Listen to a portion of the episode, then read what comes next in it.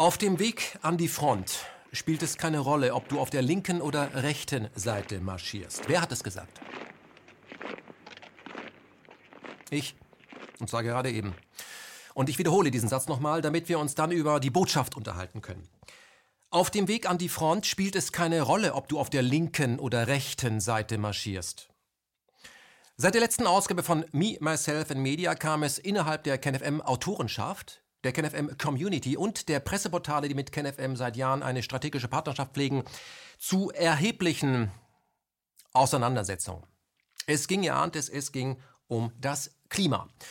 Binnen kürzester Zeit warfen sich sonst eher kühl und überlegt agierende Autoren gegenseitig äh, Fake News äh, vor zu verbreiten. Man sprach nicht mehr miteinander, sondern verspritzte verbales Gift und übersah dabei, dass sich im Hintergrund jemand genüsslich die Hände rieb, nämlich der lachende Dritte.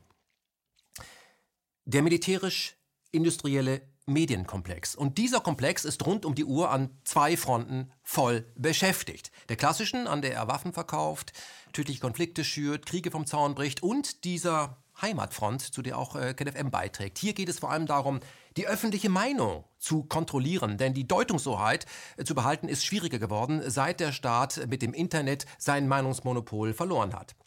Aus diesem Grund sucht der Tiefenstaat jede Möglichkeit, um eine breite Allianz, die sich gegen jede Form von Krieg ausspricht, zu verhindern. Teile und Herrsche nannten das die Römer um die eigene Machtbasis durch Spaltung zu sichern. Und das funzt immer noch, auch oder gerade bei Intellektuellen, die es eigentlich besser wissen müssten. Den Zündfunken des Klimastreites innerhalb der Community werden wir in dieser Ausgabe noch genau unter die Lupe nehmen, denn mit ein wenig Abstand können wir erkennen, dass er für das Spalten der Kräfte von außen vollkommen unerheblich ist. Die, denen geht es nicht ums Klima. Der Zersetzungsindustrie geht es vor allem darum, jedes Thema und jede Möglichkeit, die dazu in der Lage ist, ein bis dato stabiles Lager zu zerstören, auf seine toxische Wirkung abzuklopfen und zu triggern. Denn das Ziel ist der Weg und das Ziel heißt die Vernichtung der letzten Reste der Friedensbewegung. Hier ist offensichtlich das Thema Klima zur Erzeugung eines insgesamt toxischen gesellschaftlichen Klimas im ganzen Land perfekt, die perfekte Waffe, denn bei keinem anderen Thema waren die Protagonisten, allesamt aktive Mitglieder dieser Friedensbewegung, bereit, sich gegenseitig mit Tiefschlägen einzudecken. Wir alle, die wir uns hier angesprochen fühlen sollten, sind uns nämlich in Fragen zur NATO-Osterweiterung, zum Ukraine-Putsch, zur Brutkastenlüge, zur Krim, zum Hufeisenplan, zu Massenvernichtungswaffen im Irak, zu Giftgas in Syrien, zum Atomabkommen mit Iran, zu Assange, zu Snowden, zu WTC 7, ich könnte ewig weitermachen. Da sind wir uns doch alle vollkommen einig. Nur beim Thema Klima, also wie groß wie groß ist der Einfluss des Menschen auf das Klima? Gibt es unterschiedliche Ansichten? Denn dass es einen gibt, das bestreitet hier niemand. Nur wie groß ist der Einfluss? Und genau diese, diese Kleinigkeit, die uns unterscheidet, reichte offensichtlich aus, um aus langjährigen Freunden äh, Menschen zu machen, die bereit waren, sich gegenseitig zumindest verbal die Fresse zu polieren. Ist das Zufall? Wer profitiert von diesem Zwist und wer hat wirklich etwas zu verlieren? Die aktuelle Ausgabe von Mima Selfie Media soll vor allem dazu beitragen, uns wieder alle an einen Tisch zu bringen. Denn wir sollten uns bei allen Meinungsverschiedenheiten, was anderes ist es ja nicht, sogar bei vollkommen behämmerten Ansichten zum Thema X, niemals gegenseitig an die Gurgel springen. Niemand von uns, kein Autor, kein Portal, kein User, kann auf die Zusammenarbeit, die Kooperation der anderen Mitglieder der Menschheitsfamilie verzichten. Wir brauchen jeden. Und das ist auch das Credo eines aufrichtigen Friedens. Denn Frieden bedeutet alle Menschen. Auch die Idioten, die Vernagelten, die Unterbelichteten, sogar die Intriganten, die Falschspieler und sogar die korrupten Mitglieder des Tiefenstaates. Frieden bedeutet alle. Und nur wer auf dem Weg zum Frieden in jeder Situation friedlich bleibt, beraubt die andere Seite ihrer mächtigsten Waffe. Und diese Waffe heißt Spalten. Krieg ist ohne Spalten, also Spaltung, nämlich gar nicht möglich, denn nur nach einer Spaltung ist A bereit, B zu bekämpfen. Nur gibt es weder A noch B und niemand kommt als A oder B oder Linker oder Rechter auf die Welt, auch nicht als Klimaleugner oder Klimafetischist. Wir alle kommen ohne Ausnahme als Menschen auf die Welt und sind ohne Ausnahme immer und überall, auch wenn wir uns in unseren Ansichten vielleicht ein wenig voneinander unterscheiden, Teil der, Zitat, Menschheitsfamilie. Ganser ist das Zitat. Wer hier beim Thema X eine Ausnahme machen möchte, der hat sich reinlegen lassen. Liebe Friedensbewegung, wir sind zahlenmäßig derart überschaubar, dass ich uns als, äh, ja überspitzt gesagt, Basislager auf dem Deck eines Flugzeugträgers bezeichnen äh, muss. Ja, wir können uns unsere eigenen Eitelkeiten innerhalb der Community schlicht nicht leisten, sondern sollten uns über den aktuellen Kurs dieses Flugzeugträgers klar werden. Wir, also als System, wir fahren schon wieder Richtung Front. Es geht dem aktuellen Imperium, also den USA, mehr denn je darum, sich die neue Konkurrenz vom Hals zu schaffen. Es geht um China. Und das sind ja Russland und der Iran aktuell nur Mittel zum Zweck, um Peking in die Enge zu treiben. Es geht, wie langweilig in jedem James Bond kennen wir das, um die Weltherrschaft, indem man Eurasien, also das Herzland, spaltet und dann kontrolliert.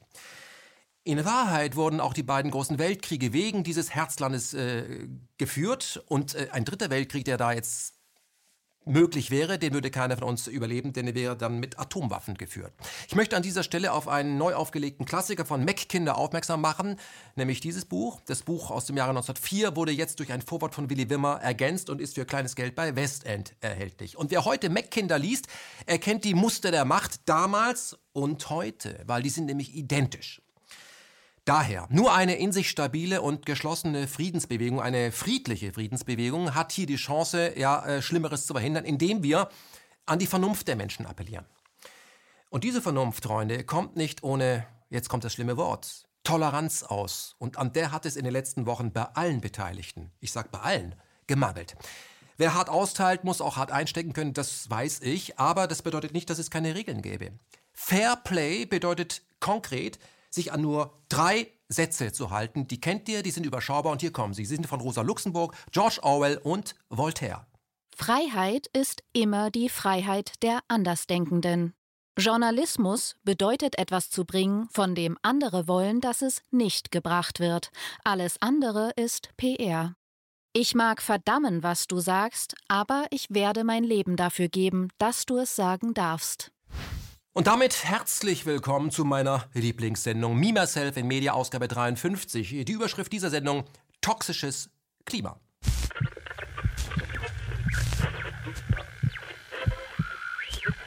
Michael Mann gehört zu den bekanntesten Klimaexperten der Welt. Er gilt als Wissenschaftler, der die sogenannte Hockeyschlägertheorie zum Standard erhoben hat. Diese Theorie, also die Hockeyschlägertheorie, besagt, dass ab Punkt X der Mensch nicht mehr in der Lage sein wird, ein aus den Fugen geratenes Weltklima wieder unter Kontrolle zu bekommen. Die Folgen dann wären aber verheerend. Da hätten wir zum Beispiel die Pole, die schmelzen würden, Meeresspiegel würden ansteigen und es käme rund um den Globus zu zerstörerischen Wetterphänomenen. Am Ende stünde das Überleben der gesamten Menschheit auf der Kippe. So die Theorie. Um dieses Chaos abzuwenden, so Michael Mann, müsste der Mensch wirklich alles unternehmen, um ein Ansteigen der Treibhausgase, die das alles verursachen, in der Atmosphäre zu verhindern. Konkret, das Zeitalter fossiler Brennstoffe müsse sofort beendet werden. Denn wer zu spät käme, so Mann, würde vom Hockeyschläger eines Killerwetters hinweg gefegt. Klingt natürlich dramatisch und rief diverse Kritiker auf den Plan. Natürlich waren viele von diesen Kritikern auf der Lohnliste des großen Ölkonzerne. Mit einer millionenschweren Gegen-PR wiederholte diese Öllobby und wiederholt sie auch noch aktuell, was seinerzeit von der Tabaklobby erfolgreich exerziert wurde, um die Raucher damals davon zu überzeugen, dass ihr Rauchen und ihr Lungenkrebs nicht zwingend etwas miteinander zu tun haben müssen. Wie läuft das konkret? Indem man Zweifel sät. So muss man zum Beispiel nicht beweisen, dass die andere Seite recht hat. Es reicht dieser Zweifel. Und dieser Zweifel ist gut fürs Geschäft, solange der Kunde weiter damals raucht oder heute ja weiter dicke SUVs fährt, was er ja auch macht. Die Person, die den Klimapapst Michael Mann am meisten attackierte über Jahre, hieß Tim Ball. Ball ist äh, wie Mann, ja, äh, beide, äh, als es anfing, äh, waren das Greise über 70 Jahre alt und dieser Streit, der wurde jetzt beendet, ja. Ob ihr Agieren weise war, also ob das weise Greise waren, das muss jeder für sich selber beurteilen. Äh, Fakt ist, Tim Bell verhöhnte Michael Mann in der Öffentlichkeit und rückte ihn in die Nähe eines, sag ich mal, Scharlatans. Die Hockeschlägertheorie, so Ball wäre vollkommener Nonsens und Mann gehöre ja nicht an die Uni, Mann gehöre eigentlich ins Gefängnis. Um seinen Ruf zu verteidigen, entschloss sich der renommierte Klimawissenschaftler Michael Mann, seinen Widersacher Tim Ball, ihr ahnt es, zu verklagen, also vor Gericht zu zerren. Verleumdung und Rufmord wollte er sich offiziell nicht gefallen lassen, das ist verständlich. Er startete also ein Gerichtstermin und dann geschah lange? Kaum etwas? Um nicht zu sagen,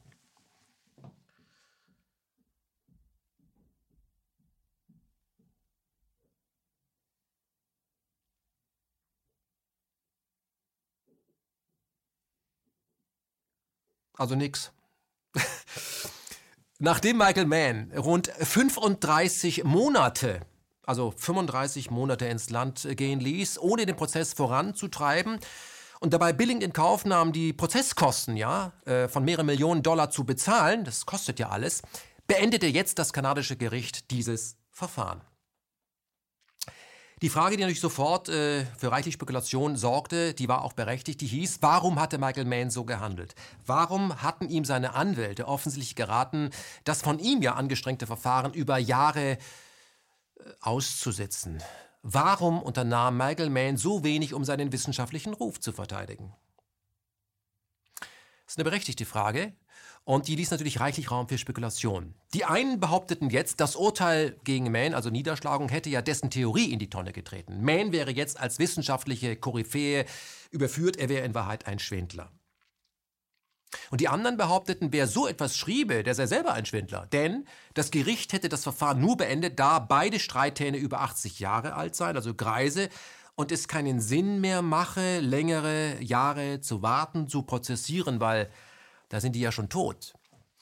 Beide Annahmen waren, als sie auch bei KenFM publiziert wurden, Annahmen und äh, reine Spekulationen, denn das Urteil damals war noch überhaupt nicht veröffentlicht. Und heute, also jetzt, ist das anders.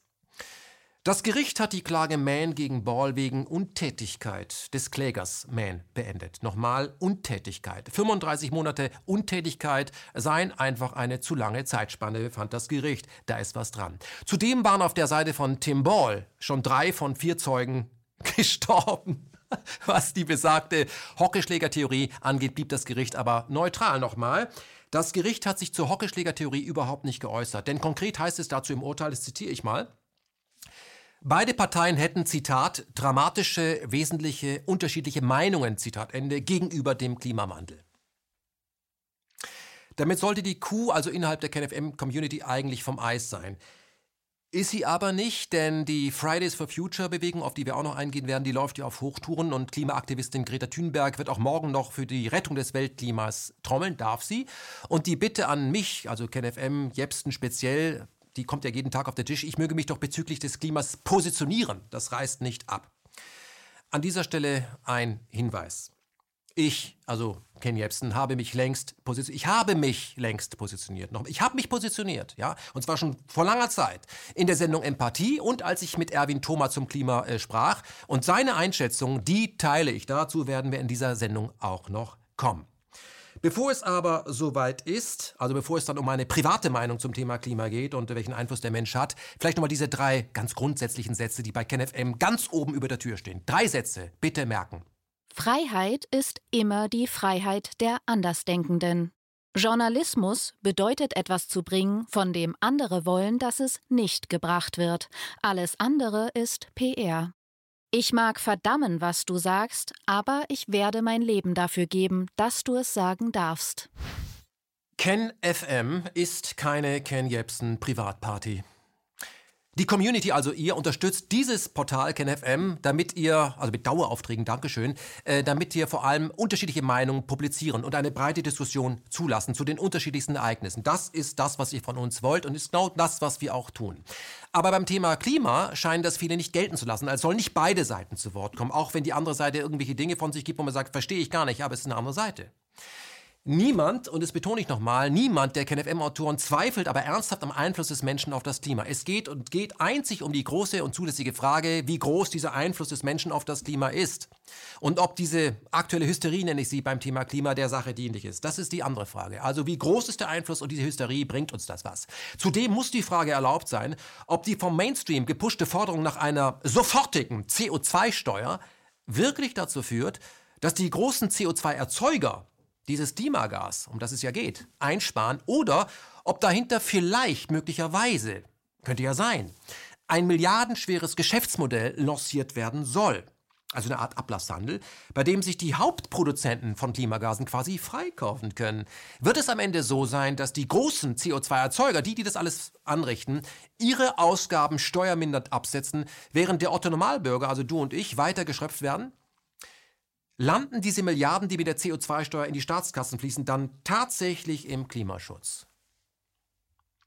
Ich möchte an dieser Stelle nochmal uns erneut an den sogenannten Solidaritätszuschlag erinnern. Der wurde ja offiziell eingeführt, um den Osten Deutschlands zu sanieren. Aber die ersten Milliarden, die landeten dann im Irakkrieg. Das kann man nennen zweckentfremdet. Ist es denkbar, dass schon übermorgen ein Großteil der CO2-Steuern dazu verwendet wird, um den Wünschen der NATO nachzukommen? Zwei Prozent des BIP in Rüstung. Das wären im Falle der BRD dann 60 Milliarden. Sehen wir uns äh, den Bundeshaushalt für das Jahr 2020 mal an. Was können wir erkennen?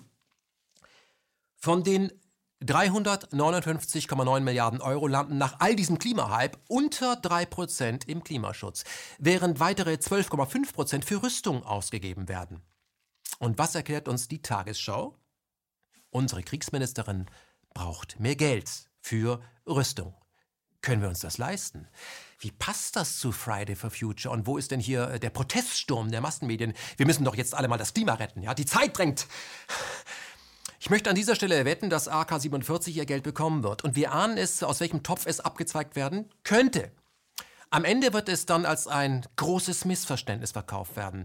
Denn den Klimafreunden, zu denen ich mich zähle, denen ging es ja um zwei Grad. Den Kampfkarrenbauern ging es aber um zwei Prozent. Man hätte es allerdings ahnen können, spätestens nachdem Anne Grad in New York war und dort ihren neuen US-Kollegen traf. Mal sehen, über was sie da spricht. Grad oder Prozent? Wir haben uns in einer sehr intensiven und guten Art und Weise ausgetauscht. Es ging äh, natürlich insbesondere auch um äh, die Frage der äh, deutsch-amerikanischen äh, Beziehungen, äh, unserer Beiträge ähm, gemeinsam äh, in der NATO. Und ich habe noch einmal sehr deutlich gemacht, dass ähm, es mein politisches Ziel ist, dass wir die Vereinbarungen, die wir in der NATO auch getroffen haben, ähm, mit Blick auf das Thema 2-Prozent-Ziel, was eben nicht nur nur ähm, Geld ist, sondern was vor allen Dingen auch Fähigkeiten äh, und auch äh, die Bereitschaft, äh, in, äh, sozusagen in äh, Missionen mitzugehen, beinhaltet, dass dieses Ziel ein sehr wichtiges ist. Und ich habe noch einmal sehr deutlich gemacht, dass dieses Ziel vor allen Dingen eins ist, das im Interesse unserer eigenen Sicherheit liegt in Deutschland. Was denkt Ken Jebsen ganz privat über den Klimawandel? Am besten, wir lassen ihn von Rüdiger Lenz in seiner Sendung Empathie zu Wort kommen. Wird zwar dann kein Gespräch, sondern eher ein Monolog, aber das hätte man ja ahnen können. Herr Jepsen, bitte. Glaube ich an, daran, dass der Mensch am Klima mitwirkt? Ja, glaube ich. Ich gehe logisch vor. Wenn sieben Milliarden Menschen diese Art von Zivilisation betreiben, wo sie Verbrennungsmotoren betreiben, in der Gegend rumfliegen, Plastik machen, den Wald abholzen, Müll in die Meere knallen, ähm, äh, Atomkraft betreiben, ja, äh, diese industrielle Landwirtschaft und aus Beton bauen, das ist 50 Prozent des CO2. Wenn das sieben Milliarden Menschen tun, ist es ein Unterschied, als wenn sieben Milliarden Menschen das nicht tun. Das ist ganz einfach. Wenn sich 30 Leute in eine Garage stellen und da laufen zwei Autos drin, ist es ein Unterschied, wie wenn 30 Leute in der Garage sind ohne Autos. So, jetzt kann man die Frage stellen, ähm, also es hat einen Einfluss. Wie groß ist der Einfluss? Nur darum geht es. Also wie groß ist der Einfluss? Aber selbst, was ist der, also CO2, ja, ist das jetzt das ist, oder ist das aber jetzt selbst was wenn es keinen Einfluss gäbe oder der es minimal wäre, ja, das ist ja sehr komplex, müsste der Mensch sich die Frage stellen, angenommen es, es tut sich da was und es hat mit dem Sonne zu tun, wie reagieren wir darauf? Das ist die logische Frage. Gar nicht, bist du, die Titanic geht unter, wer ist jetzt daran schuld? Die Frage ist überflüssig, sondern wo sind die Rettungsboote und wie wir passen rein? Wie reagieren wir darauf? Ja. Und ich glaube, wir sollten darauf klug reagieren. Und das lässt sich auch nicht lokal organisieren. Und ja. da müsste man dann sagen, wenn wir das beheben wollen, müssten wir gucken wo, gucken, wo sind die größten Erzeuger von Klimagasen, die es ja gibt. Das ist nicht der Automobilverkehr, das sind 2%. Das ist die Betonindustrie mit 50%. Dann kommt die industrielle Landwirtschaft und dann kommt das Militär. Oh, Huch. Das amerikanische Militär als Großverbraucher ist aber ausdrücklich im Kyoto-Protokoll ausgenommen. Und genau. da sage ich Leute, bevor ihr euch auf Greta stürzt, ablehnt, so kümmert euch mal darum, was muss getan werden. Richtig. Ob du an Greta glaubst, ist vollkommen egal. Nein, das spielt keine Rolle, sondern die Zopfgredel ist doof oder die ist fake oder ist nicht fake. Hey, das, ist, das führt uns nicht dahin. Und, das, das ist, und ich, ich lasse es aber trotzdem zu, dass Leute bei KenFM gesagt haben, ist alles fake. Da haben mich Leute gefragt, warum lässt du das zu? Weil für mich ist das eben so wie so eine Schutzimpfung. Ein gut funktionierendes Immunsystem reagiert dann auf so jemand, sagt, das sehen wir aber komplett anders. Aber nicht, der muss rausgeschmissen, den verdammten, man begegnet solchen Leuten mit Argumenten. Und dann die Frage, warum lässt du das zu? Weil ich ein Freund von britischem Journalismus bin. Und zwar in einem Medium. Und das ist was vielen, was ich, was, was ich auch vielen ähm, Usern auch lese und, und auch Autoren immer wieder sage. Es gab mal eine Zeit, da wurde in einer Zeitung auch diese Pro-Kontra-Geschichten gebracht. Mhm. Das gibt es kaum noch, sondern wenn du die, diese Zeitung, diese oder diese, dann bist du, da kriegst du die Meinung, die du haben willst, ja. die in die. Das heißt, die Gruppen reden nicht mehr miteinander. Das führt zu Bubbles und das führt zu Entzweien der Gesellschaft. Das führt uns nicht zusammen, das führt uns auseinander. So sind aber auch keine Lösungen in der Demokratie möglich. Das bringt gar nichts. Wir müssen es schaffen, in, auf einem Medium Meinungen auch zuzulassen, wo ich sage, und damit man den anderen noch erreicht. Das heißt nicht, dass wenn der was geschrieben hat, sagt, jetzt verstehe ich, jetzt sehe ich genau, sehe ich vollkommen anders. Aber in vielen anderen Dingen sehe ich, sehe ich ähnlich. Aber da sehe ich, verstehe ich auch nicht. Kennt jeder aus einer Beziehung. Das verstehe ich überhaupt nicht, dass du das machst. Aber der große mhm. gemeinsame Nenner ist, dass wir uns so, wenn man sich aber anhand von so einer Kleinigkeit auseinandernehmen lässt, also jetzt muss ich mich trennen wegen der offenen Zahnpastatube, dann stimmt unten was drunter nicht. Wenn der Mensch mit äh, den Nebenwirkungen seiner Zivilisation einen Einfluss auf das Klima hat und nicht die Sonne allein an allem schuld ist, kann man das auch als einen Vorteil deuten. Auf die Sonne und ihre Flecken haben wir als Menschen ja keinen Einfluss. Aber bei Treibhausgasen, die die Erde mehr erwärmen, als uns recht sein kann, schon. Hier wäre es dann sinnvoll, logisch vorzugehen. Quasi wie bei einem Schiff, das, äh, ja, unter der Wasserlinie mehrere Lecks aufweist, nachdem es einen Eisberg gerannt hat. Welches dieser Lecks sollte man zuerst stopfen? Das ist eine bescheuerte Frage, weil die Antwort kennt natürlich jedes Kind. Man beginnt beim größten Leck, um den stärksten Effekt zu erzielen, sprich das Absaufen des Kahnes zu verhindern. Übersetzen wir das mal auf die aktuelle Klimadebatte. Reicht es, wenn wir uns jetzt alle auf den privaten Pkw konzentrieren? Reicht es, wenn wir alle SUVs jetzt durch batteriegetriebene PKWs ersetzen? Und zwar sofort! Sind es wirklich die Autos das größte Problem also in der Klimadebatte oder aber übersehen wir die wirklichen Big Player? Ist der, ich nenne es mal hysterische Aktionismus der letzten Wochen wirklich ein Erfolg oder ist er vielleicht reine Kosmetik? Verkauft als Kampagne, bei der sich alle, die aktuell für das Klima auf die Straße gehen, zwar gut fühlen, aber in Wahrheit auch missbraucht werden? Hat die Generation Fridays for Future wirklich eine Zukunft, wenn sie sich weiter an das inszenierte Drehbuch der Kampagnenarchitekten im Hintergrund hält? Ich sage inszenierte Kampagne. Wie viel heiße Luft wird hier wirklich produziert? Fragen wir Erwin Thoma, Autor dieses Buches Strategien der Natur. Wo sollten wir seiner Meinung nach ansetzen, wenn wir den Ausstoß von Treibhausgasen wirklich, sprich effektiv reduzieren wollen? Einige Zahlen. Die Menschheit stoßt 36 Milliarden Tonnen CO2 aus. In der Atmosphäre sind Jedes 800, Jahr. 850, im Wald sind 870 Milliarden. 36 36 Milliarden stoßt die Menschheit aus. Mhm. Alle Autos stoßen rund 300 Millionen, 0,3 Milliarden aus. Alle Flugzeuge auf Erden stoßen 523 Millionen Tonnen, eine halbe Milliarde aus. Alle Schiffe auf den Meeren, die großen Frachter, sagt man sagt, es gibt so 90.000 große Frachtschiffe, die stoßen 0,66 Milliarden aus, mhm. 660 Millionen Tonnen. Die verbrennen Schweröl. Verbrennen aber die Schiffe, da kommt noch was ganz anderes dazu, die verbrennen kein Diesel, die verbrennen Schweröl, die verbrennen, verbrennen den dreckigen Abfall der Ölindustrie. Mhm.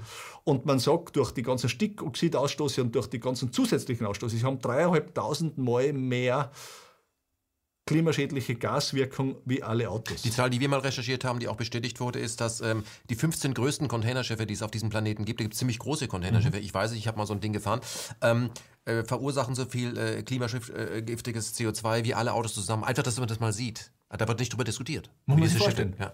Und jetzt kommt's, wenn wir jetzt die ganzen Autos, Flugzeuge, Schiffe. Uns wird erzählt, kauft alle Elektroauto, dann löst ihr den, das Problem. Die wirklich großen die wirklichen Verursacher der CO2-Emissionen, die liegen ganz woanders. Die liegen in der Bauwirtschaft und die liegen im militärischen Bereich. Und in der Landwirtschaft. Und in der Landwirtschaft. Mhm. In der Bauwirtschaft schaut so aus. Die Bauwirtschaft verarbeitet bekanntlich tausende Produkte. Aber vor allem Beton, Ziegelstein, Stahl, Glas, die großen Produktgruppen und dann die ganze Bauchemie. Ich will mal kurz reingrätschen. Ähm, während es vor einigen Jahrzehnten noch möglich war, dass ein Architekt ein Haus von A bis Z bauen konnte, weil er die Werkstoffe kannte, das geht heute gar nicht mehr. Das sind so viele Produkte. Bis zur letzten Jahrhundertwende, also bis zur Gründerzeit, bis, bis zum, zur Zeit des Ersten Weltkrieges, wurden Häuser aus 15 Materialien gebaut. Aus 15. Und die waren alle wiederverwendbar. Und wenn wir heute in die Innenstädte gehen, Mitteleuropas, aus den schönen Gründerzeitvillen, die bieten ein herrliches Wohnklima. Holz, Stein, also einfache Materialien, Lehm. Heute stehen einem Architekten unüberschaubare zigtausende Materialien zur Verfügung. Aber ich möchte in diese Bauwirtschaft schauen, beleuchten wir ein einziges Produkt, Zement. Nicht Beton, nur Zement. Nur die Herstellung von Zement die ja dadurch gekennzeichnet ist, dass sie bei extrem hohen Prozesstemperaturen stattfindet. 2000 Grad. 2000 Grad. Und von 1000 Grad aufwärts, da steigt der Energiebedarf so exponentiell. Nur die Zementindustrie weltweit verbraucht mehr Energie wie alle Autos, alle Schiffe, alle Flugzeuge gemeinsam. Das erzählt uns niemand. Was uns auch niemand erzählt ist, wem diese größten Containerschiffe eigentlich gehören, bei denen man, wenn man wirklich einen Effekt beim Klimaschutz erreichen wollte, ja anfangen könnte und auch sollte.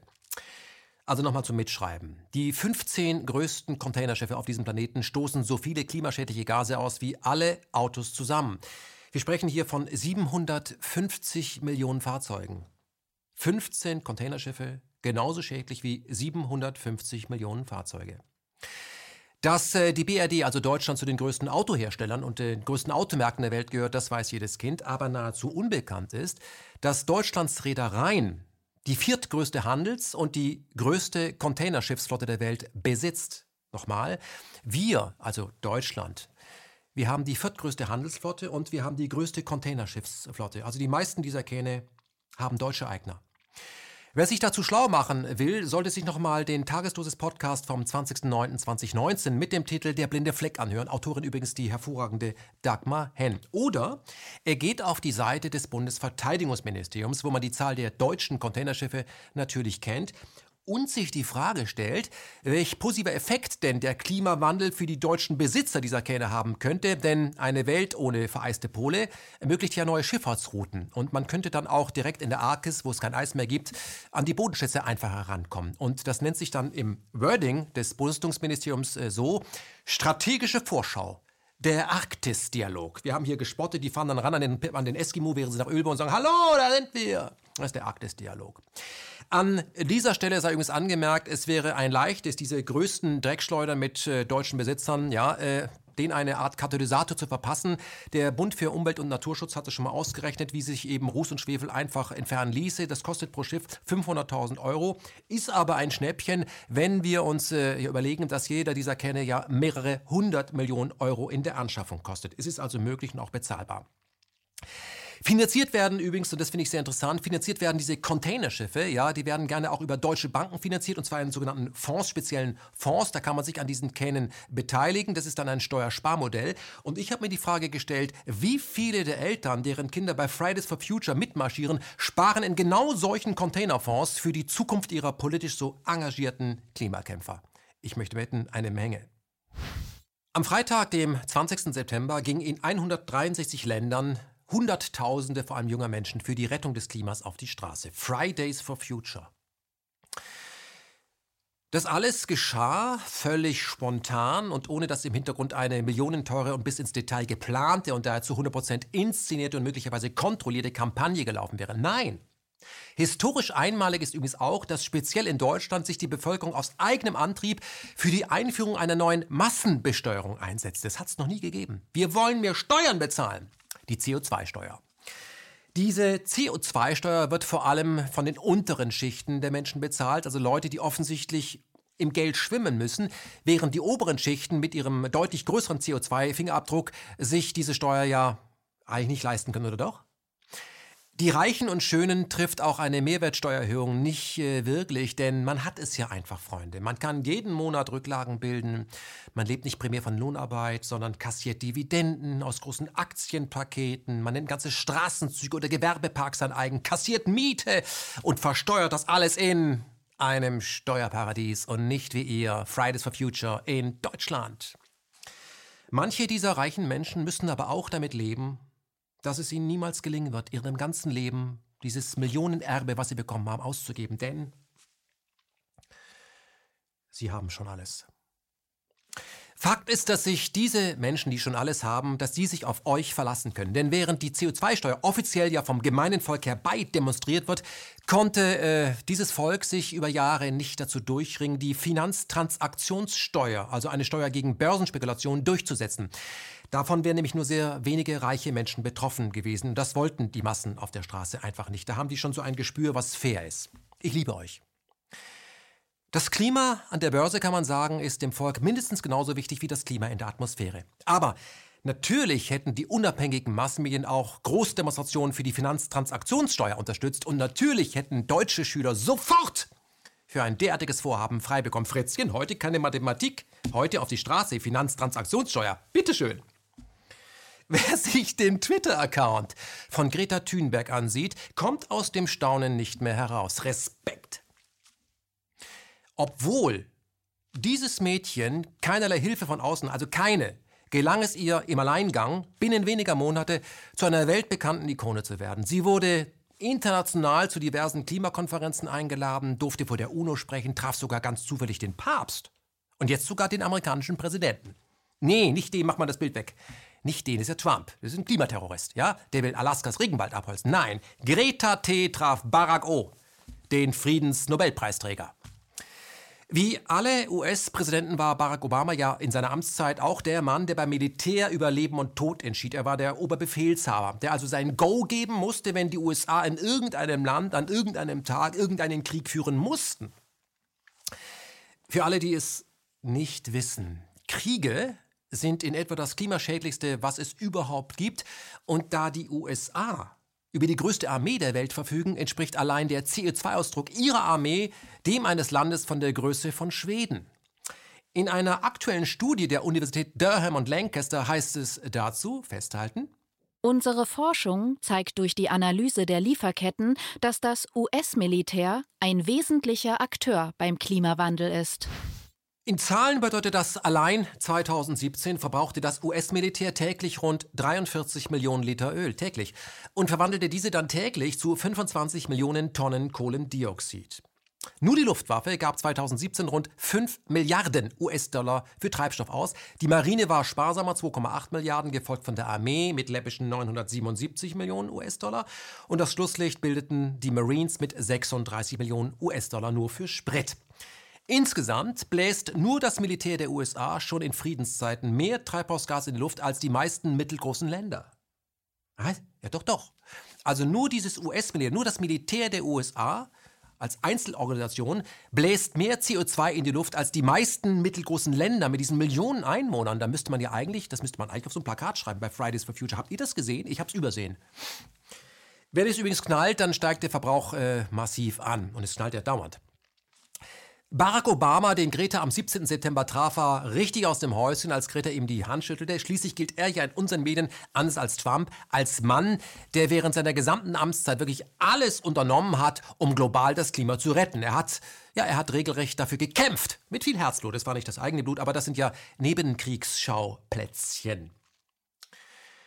Während Donald Trump zum Ende seiner ersten Amtszeit noch immer keinen eigenen Krieg gegen Land X begonnen hat, hält Barack Obama hier einen wirklich einsamen Rekord. Er, also Barack Obama, ist der erste US-Präsident in der Geschichte der USA, der während seiner gesamten Amtszeit, sprich an jedem Tag der acht Jahre, Krieg führte und dabei mehr als eine Handvoll unabhängiger Länder, sage ich mal, völkerrechtlich bedenklich heimsucht und auch dort das politische Klima in der jeweiligen Region veränderte. Ob zum Besseren muss dann jeder äh, Klimakämpfer selber beurteilen. Im Falle von Obama haben die Bombenteppiche und Drohnenangriffe dieses Friedensnobelpreisträgers dem persönlichen Image aber überhaupt nicht geschadet, während jeder, der dem Frieden verpflichtet ist, diesen Klimaaktivisten und Klimaterroristen Donald Trump ja für seine ignorante Klimapolitik natürlich leidenschaftlich hasst. Schlimmer Typ. Hätte Trump doch nur einen einzigen Krieg vom Zaun gebrochen. Dann hätte Greta T auch ihm die Hand geschüttelt. Aber so? Man muss schon ein Massenmörder sein, damit die Massenmedien einem abfeiern wie Martin Luther King und eine 16-jährige Aktivistin bereit ist, klimaneutral über den großen Teich zu segeln, um sich für all das friedliche Engagement bei Barack Obama zu bedanken. An dieser Stelle sei der Genauigkeit halber erwähnt, dass es für das US-Militär keine Rolle spielt, wer im Weißen Haus den Präsidenten spielt, denn die Armee macht, was das Klima angeht, immer was sie will, aber vor allem macht die US-Armee heiße Luft. Es hat im Jahr 1998 einen Beschluss des US-Kongresses gegeben. Da haben die festgelegt, Pentagon, US-Armee ist vom Kyoto-Protokoll und von allen umweltrelevanten Maßnahmen Berichten ausgeschlossen. Aus gutem Grund. Es gibt keine größere militärische Organisation wie die US-Armee. Also alles, was Sie haben, Flugzeuge, LKWs, ja, Flugzeugträger, das, das, ganze Programm. Das ist ja, das ist ja alles äh, größer wie die zehn nächsten gemeinsam. Das ist, ja, das ist ja das Größte. Aber natürlich gilt es im Kleineren auch für andere Armeen, selbstverständlich. Und die einzige Zahl, die ich davon kenne, ist die, dass die 7000 Militärbasen der US-Armee täglich 320.000 Barrel Öl verbrauchen. Also ein Barrel, ein Fass, 159 Liter. Jetzt muss man sich vorstellen, 320.000 mal 150, 160 Liter, das ist, da kommen wir in die Größenordnung von 50 Millionen Liter Öl täglich. Also das ist auch, das ist so eine Riesenmenge. Das ist so gigantisch dass es nahezu lächerlich ist, daneben über Elektromobilität zu reden. Warum reden wir darüber nicht? Mhm. Wir sollten auch darüber am Freitag reden. Reden wir über das Klimaschutzpaket der Bundesregierung, just vorgestellt an dem Tag, an dem allein in Berlin 270.000 junge Menschen spontan und aus eigenem Antrieb für den Schutz des Klimas auf die Straße gegangen sind. Viele wurden übrigens, ich habe das recherchiert, mit dieselbetriebenen Flixbussen in die Hauptstadt gekarrt. Und zwar kostenlos, ganz spontan, einfach so.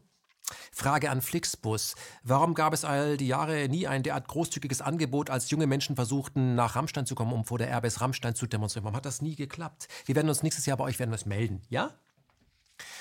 Das Klimaschutzpaket der Bundesregierung ist übrigens der aktuellen äh, Erkenntnis von Angela Merkel äh, zu verdanken, die sich mit ihrer Einsicht durchsetzen konnte, wir leben nicht nachhaltig. Stimmt, Frau Merkel, denn bisher lebten wir ja in einer marktkonformen Demokratie. Wer hat das doch gleich gesagt? Wir leben ja in einer Demokratie und das ist eine parlamentarische Demokratie und deshalb ist das Budgetrecht ein Kernrecht des Parlaments. Und insofern werden wir Wege finden, wie äh, die parlamentarische Mitbestimmung so gestaltet wird, dass sie trotzdem auch marktkonform ist. Und jetzt ist marktkonform eben mit CO2-Steuer für alle. Außerdem soll es, jetzt haltet euch fest, bis 2026, Achtung, liebe deutsche Containerschiffbesitzer, es soll verboten sein, neue Ölheizungen einzubauen. Da habt ihr Glück gehabt, ne? Das Zeug, was ihr da verbrennt, das ist zwar genauso schädlich wie 750 Millionen Autos, aber ihr seid eben Schiffe und keine Ölheizung. Lassen wir an dieser Stelle einen Mann zu Wort kommen, der bei der FDP dafür kämpft, dass in diesem Land die Schere zwischen reich und superreich endlich geschlossen wird. Christian Lindner. Es gibt keinen klaren Ordnungsrahmen, es gibt keine Anreize für mehr Erfindungsreichtum, es gibt nur ein Sammelsurium von Einzelmaßnahmen. Die Bundesregierung will offenbar das Teure mit dem Unwirksamen kombinieren. Wobei ja längst klar ist, was getan werden müsste, um die größte Wirkung auf das Klima zu erzielen. Wir alle sollten vor allem jene ins Visier nehmen, die am meisten von einem abgewendeten Klimagau profitieren und die uns aktuell und global auf Trab halten. Es sind Kinder! Wie man in der Berliner Zeitung lesen konnte, wollte ein elfjähriger Schüler, anstatt bei Fridays for Future mitzulaufen, lieber den sonst üblichen Klavierunterricht besuchen. Gott sei Dank konnte sich seine Klassenlehrerin vor versammelter Mannschaft gegen den Klimaegoisten durchsetzen. Sie sagte wörtlich, wenn dir deine Zukunft egal ist, dann brauchst du natürlich nicht hinzugehen. Und bei Spiegel Online konnte man lesen, dass es wenig bringen würde, auf sein heißgeliebtes Auto zu verzichten, weniger zu fliegen oder vegan zu leben. Wer wirklich etwas für das Klima tun wolle, sollte auf mindestens ein eigenes Kind verzichten. Zitiert wird hier übrigens eine aktuelle Studie aus den USA. Dort wurde nämlich festgestellt, Eine US-amerikanische Familie, die auf ein Kind verzichtet, spart genauso viel Emissionen ein wie 684 Teenager, die für den Rest ihres Lebens strikt recyceln. Das entspricht in der Studie dem Einsparen von 58,6 Tonnen Kohlendioxid im Jahr. An dieser Stelle muss man sich als verantwortungsvolle Frau, die natürlich mit dem Zeitgeist geht, schon die Frage stellen, ob es wirklich nötig ist, überhaupt ein Kind zu bekommen. Zerstört ein Kind, das man als Frau bekommt, nicht genau die Zukunft, die es nur haben könnte, wenn man es gar nicht erst zur Welt bringt? Und ist nicht jeder Mensch, den man aus dem Mittelmeer fischt, eine unzumutbare Klimabelastung? Ist Sex ohne Verhütung noch zeitgemäß, wenn dabei immer auch ein klimabelastendes Kind entstehen kann, muss sich doch jeder Katholik fragen. Wie lange können wir uns auch noch aus klimapolitischer Sicht äh, die Entwicklungshilfe leisten oder aber auch die Intensivmedizin? Da überleben ja Menschen. Wer zu Recht Massentierhaltung äh, anprangert wegen der Fleischproduktion, ja, da sie das Klima belastet, der darf nicht von Massenmenschhaltung schweigen, Freunde. Wie lange wird es noch erlaubt sein, dass Menschen, die sich einen Scheiß für das Klima interessieren, Menschen, die weder Anteil an einem Containerschiff haben, noch ein SUV fahren, Menschen, die noch nie geflogen sind, geschweige denn regelmäßig Fairtrade Kaffee bei Starbucks kaufen, dass sich solche Menschen unkontrolliert vermehren, als gäbe es kein Morgen mehr? Ist es nicht in Wahrheit die dritte Welt? Die arabische oder die afrikanische Großfamilie oder die Milliarden Chinesen, die am Klimadesaster schuld sind, und zwar allein? Antworten auf all diese Fragen können das Klima in der eigenen Zeitgeist-Echokammer natürlich massiv belasten. An dieser Stelle sei das aktuelle Buch von Albrecht Müller empfohlen, dem Gründer der Nachdenkseiten.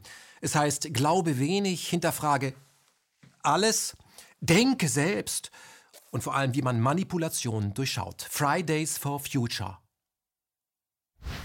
Das letzte Mal, dass ein mit den Tränen kämpfendes Mädchen auf einer Weltbühne die Staatengemeinschaft dazu aufforderte, bitte sofort, sofort etwas zu unternehmen, bevor Schlimmeres passiert, passierte Schlimmeres, weil die Welt sofort reagierte und in blinden Aktionismus verfiel. Wie sich später herausstellte, war das Mädchen Teil einer millionenschweren PR-Kampagne, deren Ziel es war, einen Krieg gegen den Irak vom Zaun zu brechen. Stichwort Brutkastenlüge. Sofort 10. Oktober 1991. Zeugenberichte aus Kuwait vor dem Menschenrechtsausschuss des US-Kongresses. Als ich dort war, kamen irakische Soldaten ins Krankenhaus. Sie rissen die Babys aus den Brutkästen und ließen sie auf dem kalten Boden sterben.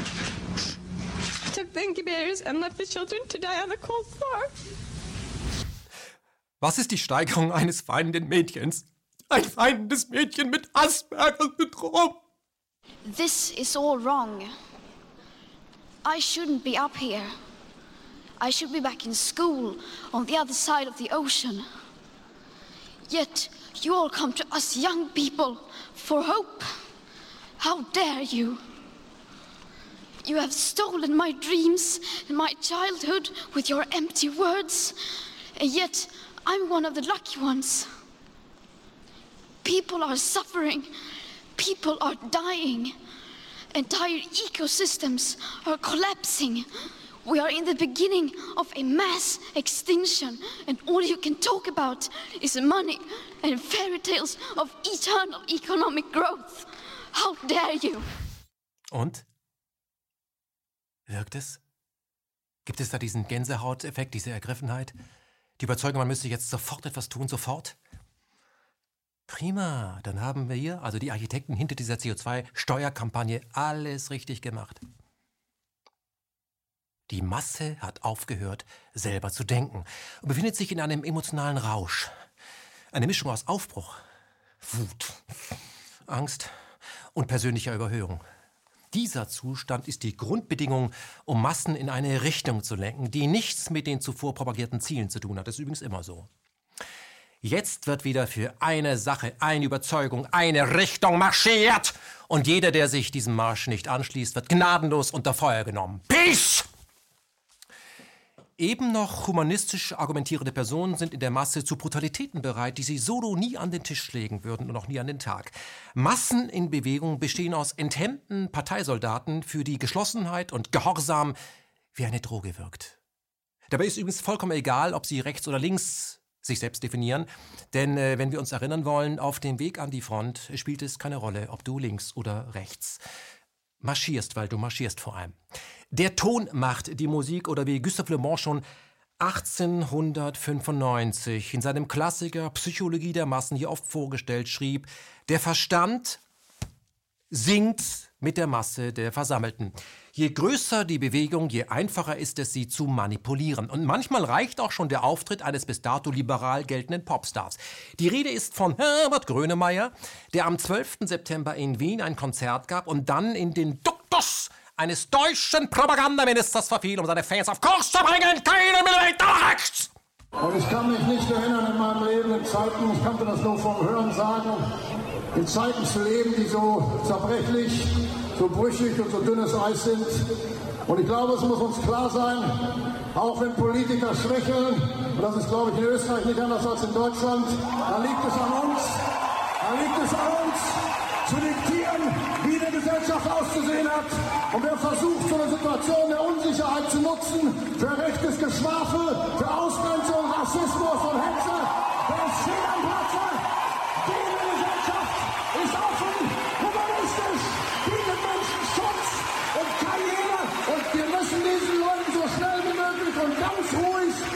Spaß daran austreiben. Kein Millimeter nach rechts. Keine einzige Millimeter nach rechts. Und das ist so. Und das bleibt so. Wer in einer Demokratie anderen diktieren will, wie eine freie Gesellschaft auszusehen hat, landet in einer Diktatur. Herbert Grönemeyer weiß das natürlich, aber auch er ist ein Opfer der zunehmenden Hysterie in diesem Land. Hier erleben wir Herbert Grönemeyer auf dem Flughafen Köln-Bonn. Er wird mit einem Handy gefilmt, weil er erkannt wird, das ist der Preis einer öffentlichen Person. Und er reagiert dann ein wenig über, also anders, als man das normalerweise gewohnt ist, wenn man seine humanistischen Texte kennt. Herbert Grönemeyer am Köln-Bonner Flughafen. Da rastet er aus. Herr, Herr Grünemeyer, was wollen Sie? Was soll der Scheiß? Was wollen Sie jetzt machen? Ich bin privat hier, du Affe. Herr Grünemeyer, schöne... Ich hab Sie. Ich... Was willst du hier? Kommen wir noch einmal zu den Sätzen, die Grönemeyer in Wien von sich gab und sehen wir uns im Anschluss die hysterischen Reaktionen an, die durch diese Sätze ausgelöst wurden. Es muss uns klar sein, auch wenn Politiker schwächeln, das ist in, glaube ich, in Österreich nicht anders als in Deutschland, dann liegt es an uns, dann liegt es an uns zu diktieren, wie eine Gesellschaft auszusehen hat. Die Sprengkraft solcher Aussagen hat natürlich weniger, als man annehmen möchte, mit dem Inhalt zu tun. Der Hebel liegt vor allem in der Möglichkeit, sie aus dem Zusammenhang zu reißen und nur eben diesen Ausschnitt über das Netz einem Millionenpublikum vor den Latz zu knallen. Hätte man Herbert Grönemeyer nach dem Konzert auf diese Sätze angesprochen, vor allem das Wort diktieren, hätte er mit Sicherheit äh, die Sätze und vor allem das Wort diktiert relativiert und das rausgenommen. Grönemeyer ist nämlich niemand, der einer Gesellschaft diktieren möchte, wie sie auszusehen hat. Nur auf der Bühne voll von Adrenalin, da sagt man eben mal Dinge, die man so später nicht mehr unterschreiben würde. Das ist normal. Man könnte hier von Affekt sprechen. Ein Massenkommunikationsmittel wie das Mobiltelefon verstärkt aber genau diesen Effekt, wenn die gefilmte Sequenz ins Netz eingespeist wird und dann neudeutsch viral geht. Denn hier entwickelt sich dann binnen Stunden ein medialer Aufreger, ein hysterischer Selbstläufer, der in jedem Lager, also in jedem politischen Lager missbraucht werden kann und auch wird. Und jetzt sehen wir uns mal die Reaktion auf diesen Satz von Herbert Grönemeyer an. Es liegt an uns, für eine freie Gesellschaft einzutreten und die Demokratie gemeinsam zu verteidigen. Danke Herbert Grönemeyer und alle anderen, die das jeden Tag tun. Heiko Maas hat in seinem Tweet Grönemeyer falsch zitiert. Und das ist Vorsatz. Heiko Maas ließ das entscheidende Wort Grönemeyers in Wien nämlich weg. In der Aussage, dann liegt es an uns, dann liegt es an uns zu diktieren, wie eine Gesellschaft auszusehen hat. Da ist das entscheidende Wort eben diktieren. Ja, weil Diktieren und eine freie Gesellschaft, das ist eben nicht kompatibel. Bernd Stegemann, Dramaturg am Berliner Ensemble und Mitbegründer der linken Sammelbewegung Aufstehen, schrieb für das konservative Politmagazin Cicero einen Beitrag über die Grönemeyer-Aussage und er kritisierte vor allem den aufpeitschenden Stil, mit dem Grönemeyer das Publikum in Rage brachte. Keinen Millimeter! Stegemann erinnerte zu Recht daran, dass es eben genau dieser Stil war mit dem Propagandaminister Josef Goebbels damals äh, die Massen verführt. Es war der Stil, weniger das, was er gesagt hat. Durch Geschrei sei noch niemand klüger geworden, lautete die Überschrift bei Cicero. Kaum war der Stegemann-Artikel online, wurde er, also der Autor, mit dem Vorwurf konfrontiert, also mit Cicero, hätte Stegemann ja nie reden dürfen, da auch der erzkonservative Martin Sellner, Mitglied der Identitären Bewegung Österreich, das Magazin öffentlich schätzen würde. Hier wird also der Hebel Kontaktschuld angewendet, um den linken Stegemann zu diskreditieren, zu isolieren, weil er Grönemeyer kritisiert hat. Die Logik, Cicero wird von einem Rechten gelesen, also darf man mit Cicero nicht sprechen, ohne selber als Sympathisant eines Rechten gehalten zu werden, weil man vielleicht sogar auch ein Nazi ist. Ist das so? Ich möchte etwas zugeben. Ich lese jeden Morgen die Taz, die Frankfurter Rundschau, die Süddeutsche Zeitung, die Zeit, den Spiegel, das Neue Deutschland und dann sehe ich immer noch jeden Tag Arte, ZDF, ARD und Dreisat.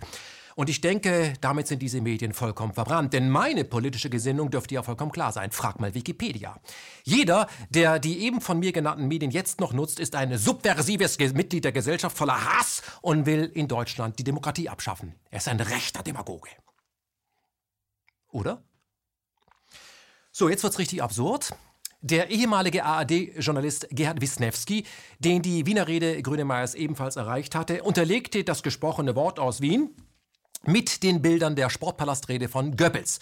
Und wenig später wurde Wisniewski und die Montage bei YouTube gesperrt. Begründung Hate Speech, also Hassrede. Hassrede, das ist schön und gut, aber die Rede war doch eigentlich von Herbert Grönemeyer. Waren es jetzt die montierten Bilder des Sportpalastes, ja, die zur Sperrung führten? Das sind dann mal historische Bilder, das ist ja deutsche Geschichte. Oder lag es tatsächlich an Grönemeyers Stil?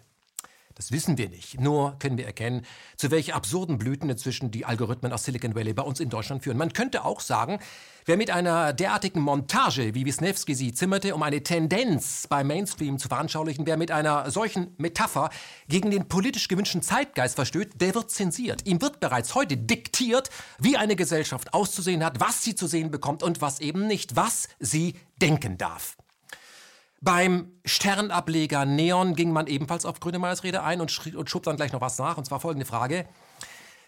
Könntest du dir vorstellen, in eine Partei einzutreten?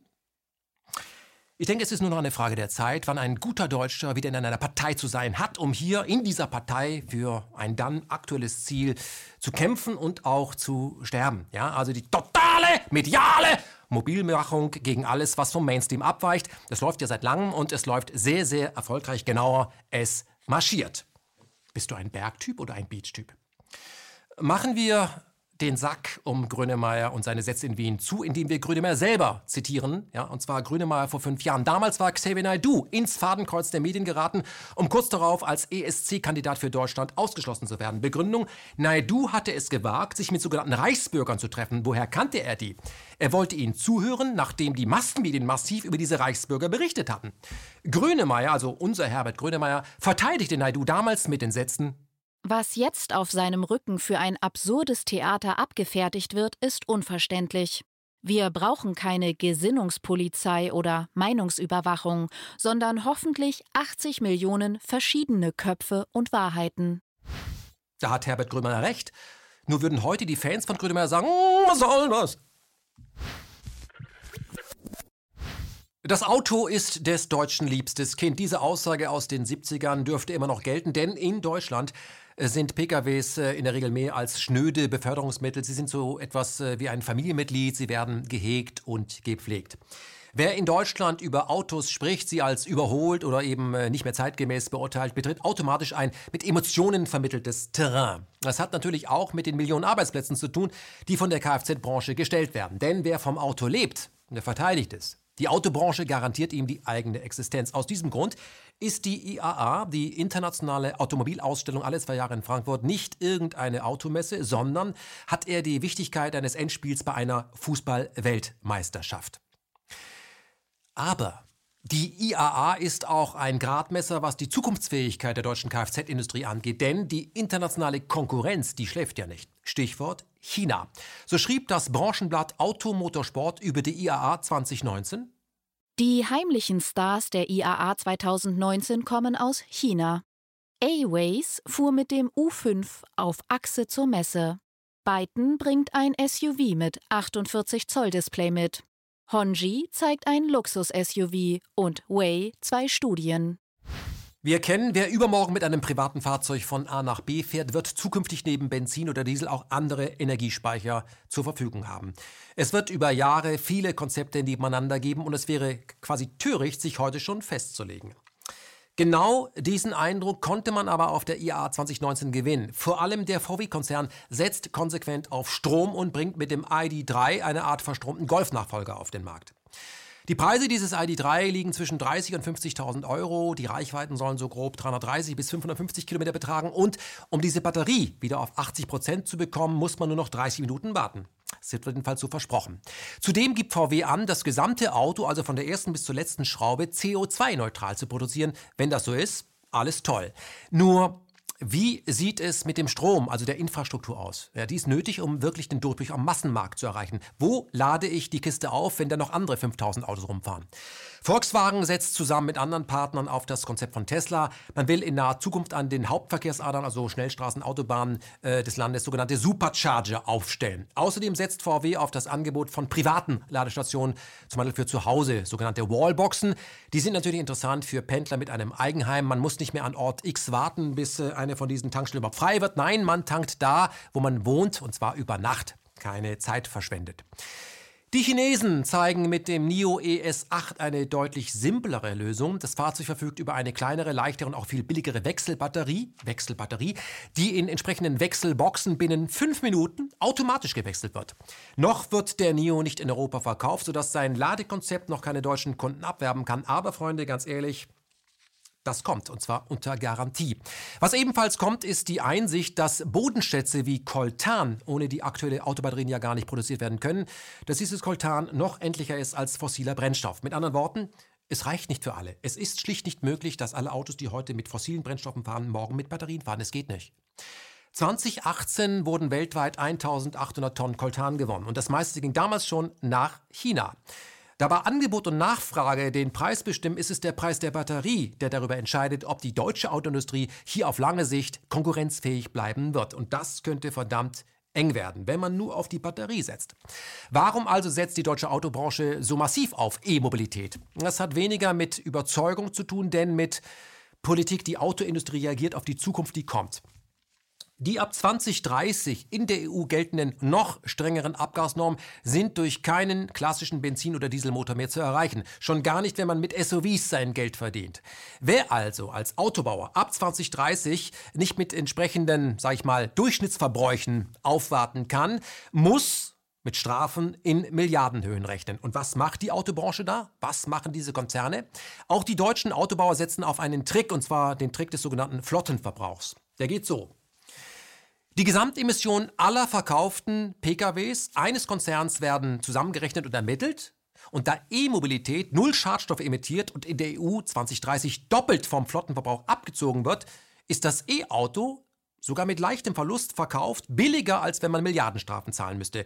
Man kann auch ganz schlicht sagen, so frisiert man die eigenen Bilanzen, damit es irgendwie funktioniert. Das E-Auto ist für den Massenmarkt wohl nur eine Zwischenlösung, wie, sage ich mal, die CD eine Zwischenlösung gar war, bis eben diese MP3 kam. Deutlich mehr Zukunft hat da Wasserstoff, doch diese Technologie fristet in Deutschland immer noch ein Nischendasein. Das ist anders in der Schweiz. Hier haben sich diverse Supermarktketten, also auch sogenannte Konkurrenten, zusammengetan, um ihre gesamte Lkw-Flotte auf CO2-neutralen Wasserstoff umzustellen.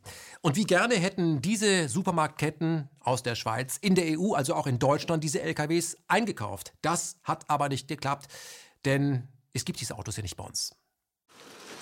Wir haben alle Fahrzeughersteller in Europa, alle bekannten Fahrzeughersteller besucht auf Konzernleitungsebene und niemand wollte für uns einen solchen LKW bereitstellen oder herstellen.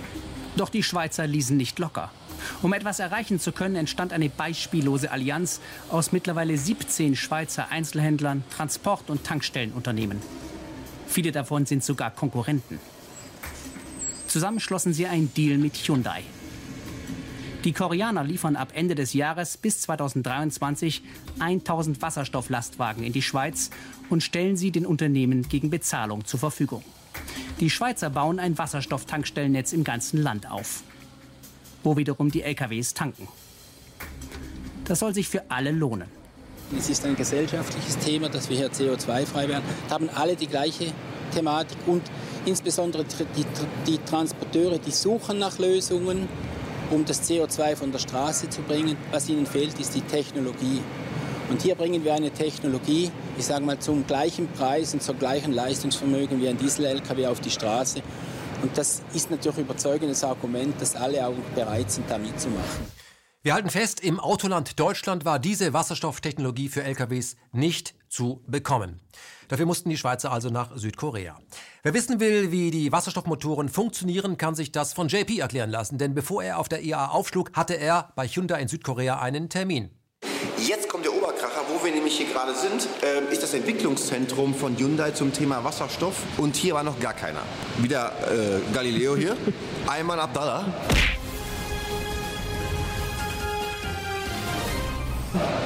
Ähm, und die wollen mir jetzt hier das zeigen. Problematik wird ein bisschen die Hemmschwelle in der Kommunikation sein. Ja. Die sprechen kein Deutsch und ich weiß nicht, wie gut deren Englisch ist. Aber ich versuche euch das zu übermitteln, was die hier jetzt genau machen und wie das funktioniert. Ich, ich werde wahrscheinlich zwischendurch sehr doof gucken, weil ich es wirklich nicht so weiß.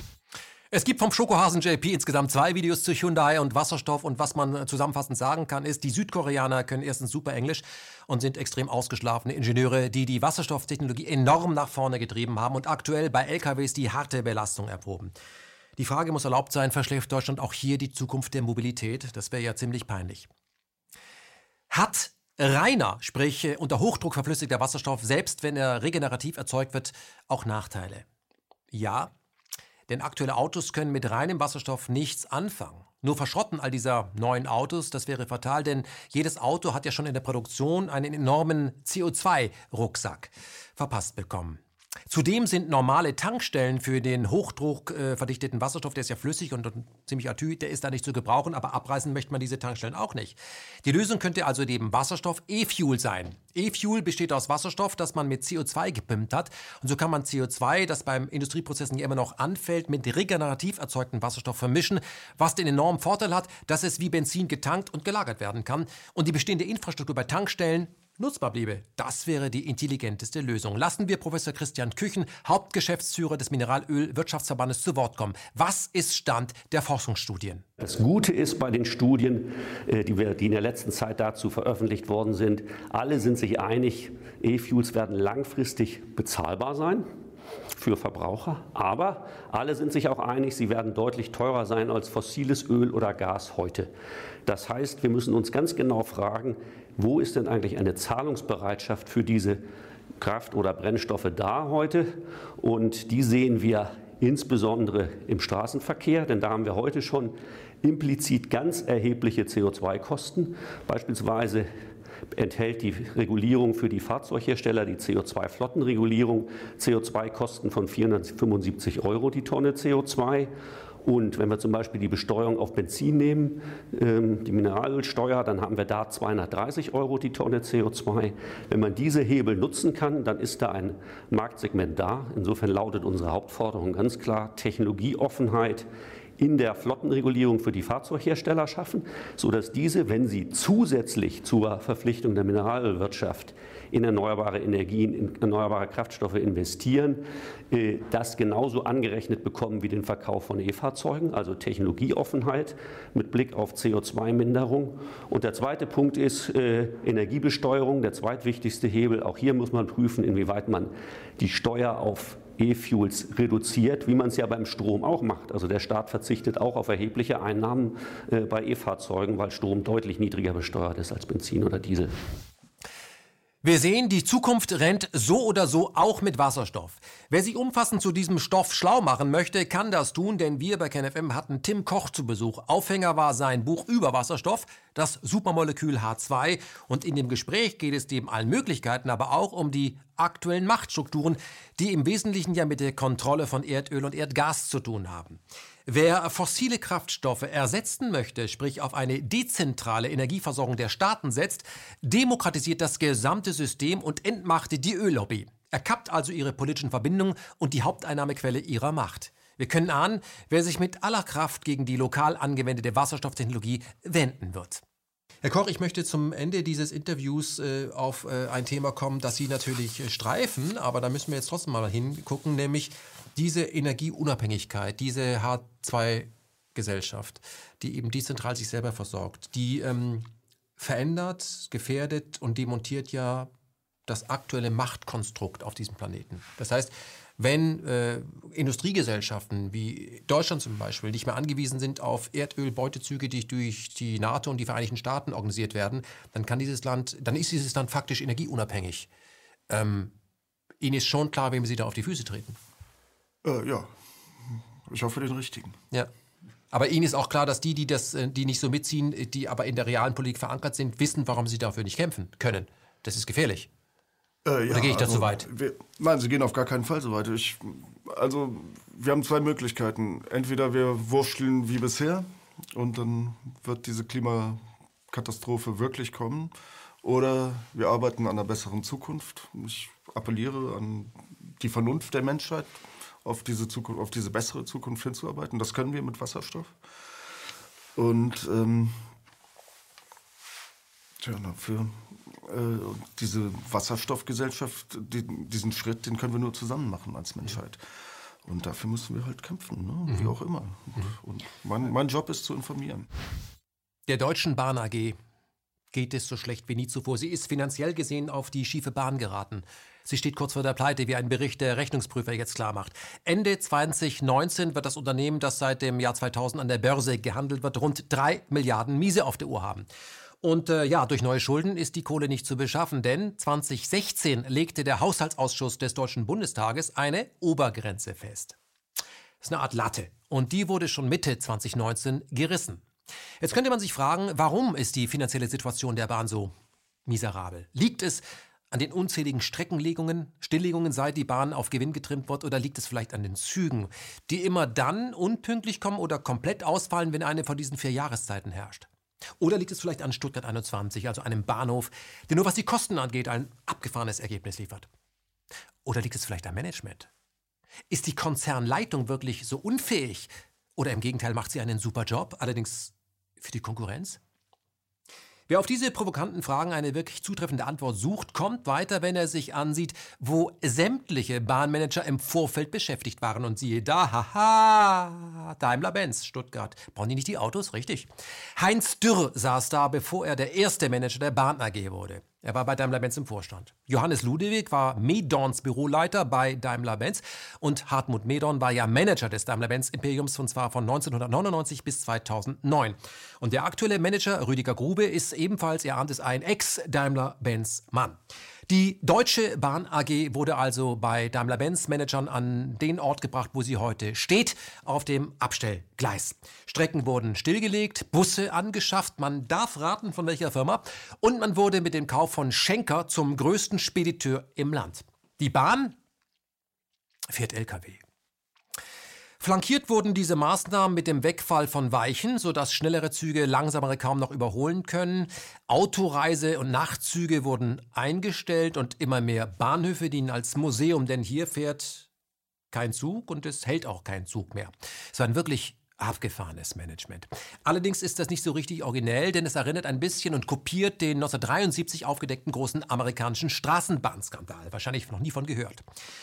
Unter der Führung von damals General Motors, also diesem gigantischen Autokonzern, kaufte das Unternehmen zusammen mit, man achte darauf, Standard Oil auf Kalifornien, das ist äh, Exxon, und Philip Petroleum und dem Reifenhersteller Firestone in 45 Großstädten der USA den öffentlichen Nahverkehr auf, um ihn im Anschluss zu verschrotten. Vor allem die elektrischen Straßenbahnen waren dann über Nacht aus dem Rennen und insgesamt wurden 70.000 Gleiskilometer einfach stillgelegt. Es gab nämlich sehr viele öffentliche Verkehrsmittel in amerikanischen Staaten. Und wie sollten die Bürger jetzt also von A nach B kommen? Na, mit benzingetriebenen Bussen, Greyhounds zum Beispiel. Wer in diesem Kartell zum Zug kommen wollte, musste Busse bauen. Nutzfahrzeugsteller Mack Trucks und der Maschinenbauer Federal Engineering Corporation machten damals ein Bombengeschäft. Und als der ganze Schwindel 1973 ausflog, also dieses Kartell, diese Verschwörung, war alles längst über die Bühne. Und heute steckt jede amerikanische Großstadt im Stau. Ob das auch in Deutschland läuft? Sehen wir uns doch mal die Deutsche Bahn Spedition DB Schenker genau an. Das Unternehmen macht 16,4 äh, Milliarden Umsatz, beschäftigt 72.000 Menschen und ist international im Transportgeschäft sehr erfolgreich. Wer als Kunde DB Schenker, da ist ja die Dachorganisation die Bahn, wer die nutzen möchte, diese Jungs von DB Schenker, der kann sich dort entscheiden auf der Homepage und zwar für den Transport mit dem LKW, Transport mit dem Schiff, Spezialtransporte und Luftfracht. Was wir auf der Seite, auf der Homepage von DB Schenker nicht gefunden haben, und wir waren da alle sehr, sehr lange drauf, aber es ist uns nicht gelungen zu finden, wo kann man denn da eigentlich mit dem Zug transportieren? Und äh, wie sieht das in Zukunft aus? Also mit dieser Umverteilung raus, Schiene, alles auf die Straße. Die deutschen Autobahnen sind rappelvoll. Den rechten Streifen nehmen unzählige LKWs in Beschlag. DB Schenke übrigens immer mit dabei. Die mittlere Spur kann man ja nur noch dann nutzen, wenn LKWs sie nicht für Elefantenrennen nutzen. DB Schenke übrigens immer mit dabei. Und die immer schwerer werdenden LKWs zerstören das komplette Straßennetz. Ja? Also die deutschen Autobahnen, das weiß jeder, der dort unterwegs ist, sind eine Dauerbaustelle. Es gibt einfach äh, zu wenig Straße für zu viele Autos. Zufall. Hören wir uns übrigens an dieser Stelle den Bundesverkehrsminister Alexander Dobrindt an. Er skizziert hier die Zukunft, ist die Prognose für das Jahr 2020, also morgen. Wir haben beim Güterverkehr bis zum Jahr 2030 eine Erhöhung um 38 Prozent äh, zu verzeichnen. Wir haben im Personenverkehr bis zum Jahr 2030 eine Erhöhung um 13 Prozent äh, zu verzeichnen. Das sind die Basisdaten. Und mit diesen Basisdaten kann sich die Führungsspitze im Basislager bei Daimler-Benz äh, ganz entspannt zurücklehnen. Sie kann sagen, läuft. Das läuft, gell? Auch wenn der Rest nur steht. Schaden in der Oberleitung, dieses Buch bei Westen erschienen von Arno Louis, kann ich nur dringend empfehlen. Man wird allerdings sehr wütend, weil wir wissen ja, das, was da verzapft wird, das zahlt ja alles der Steuerzahler, also ihr, die in Deutschland Steuern bezahlt. Schaden in der Oberleitung. Die AfD hat bei den letzten Landtagswahlen in Brandenburg und Sachsen erneut abgeräumt und muss als eigentlicher Gewinner bezeichnet werden. Ein Plus von 11,3 Prozent in Brandenburg sowie ein Plus von 18,1 Prozent in Sachsen sind kein Zufall, sondern haben mit dem Versagen der Altparteien zu tun. Wer verhindern möchte, dass die AfD übermorgen die stärkste Kraft im Bundestag wird, muss eine ehrliche Analyse wagen.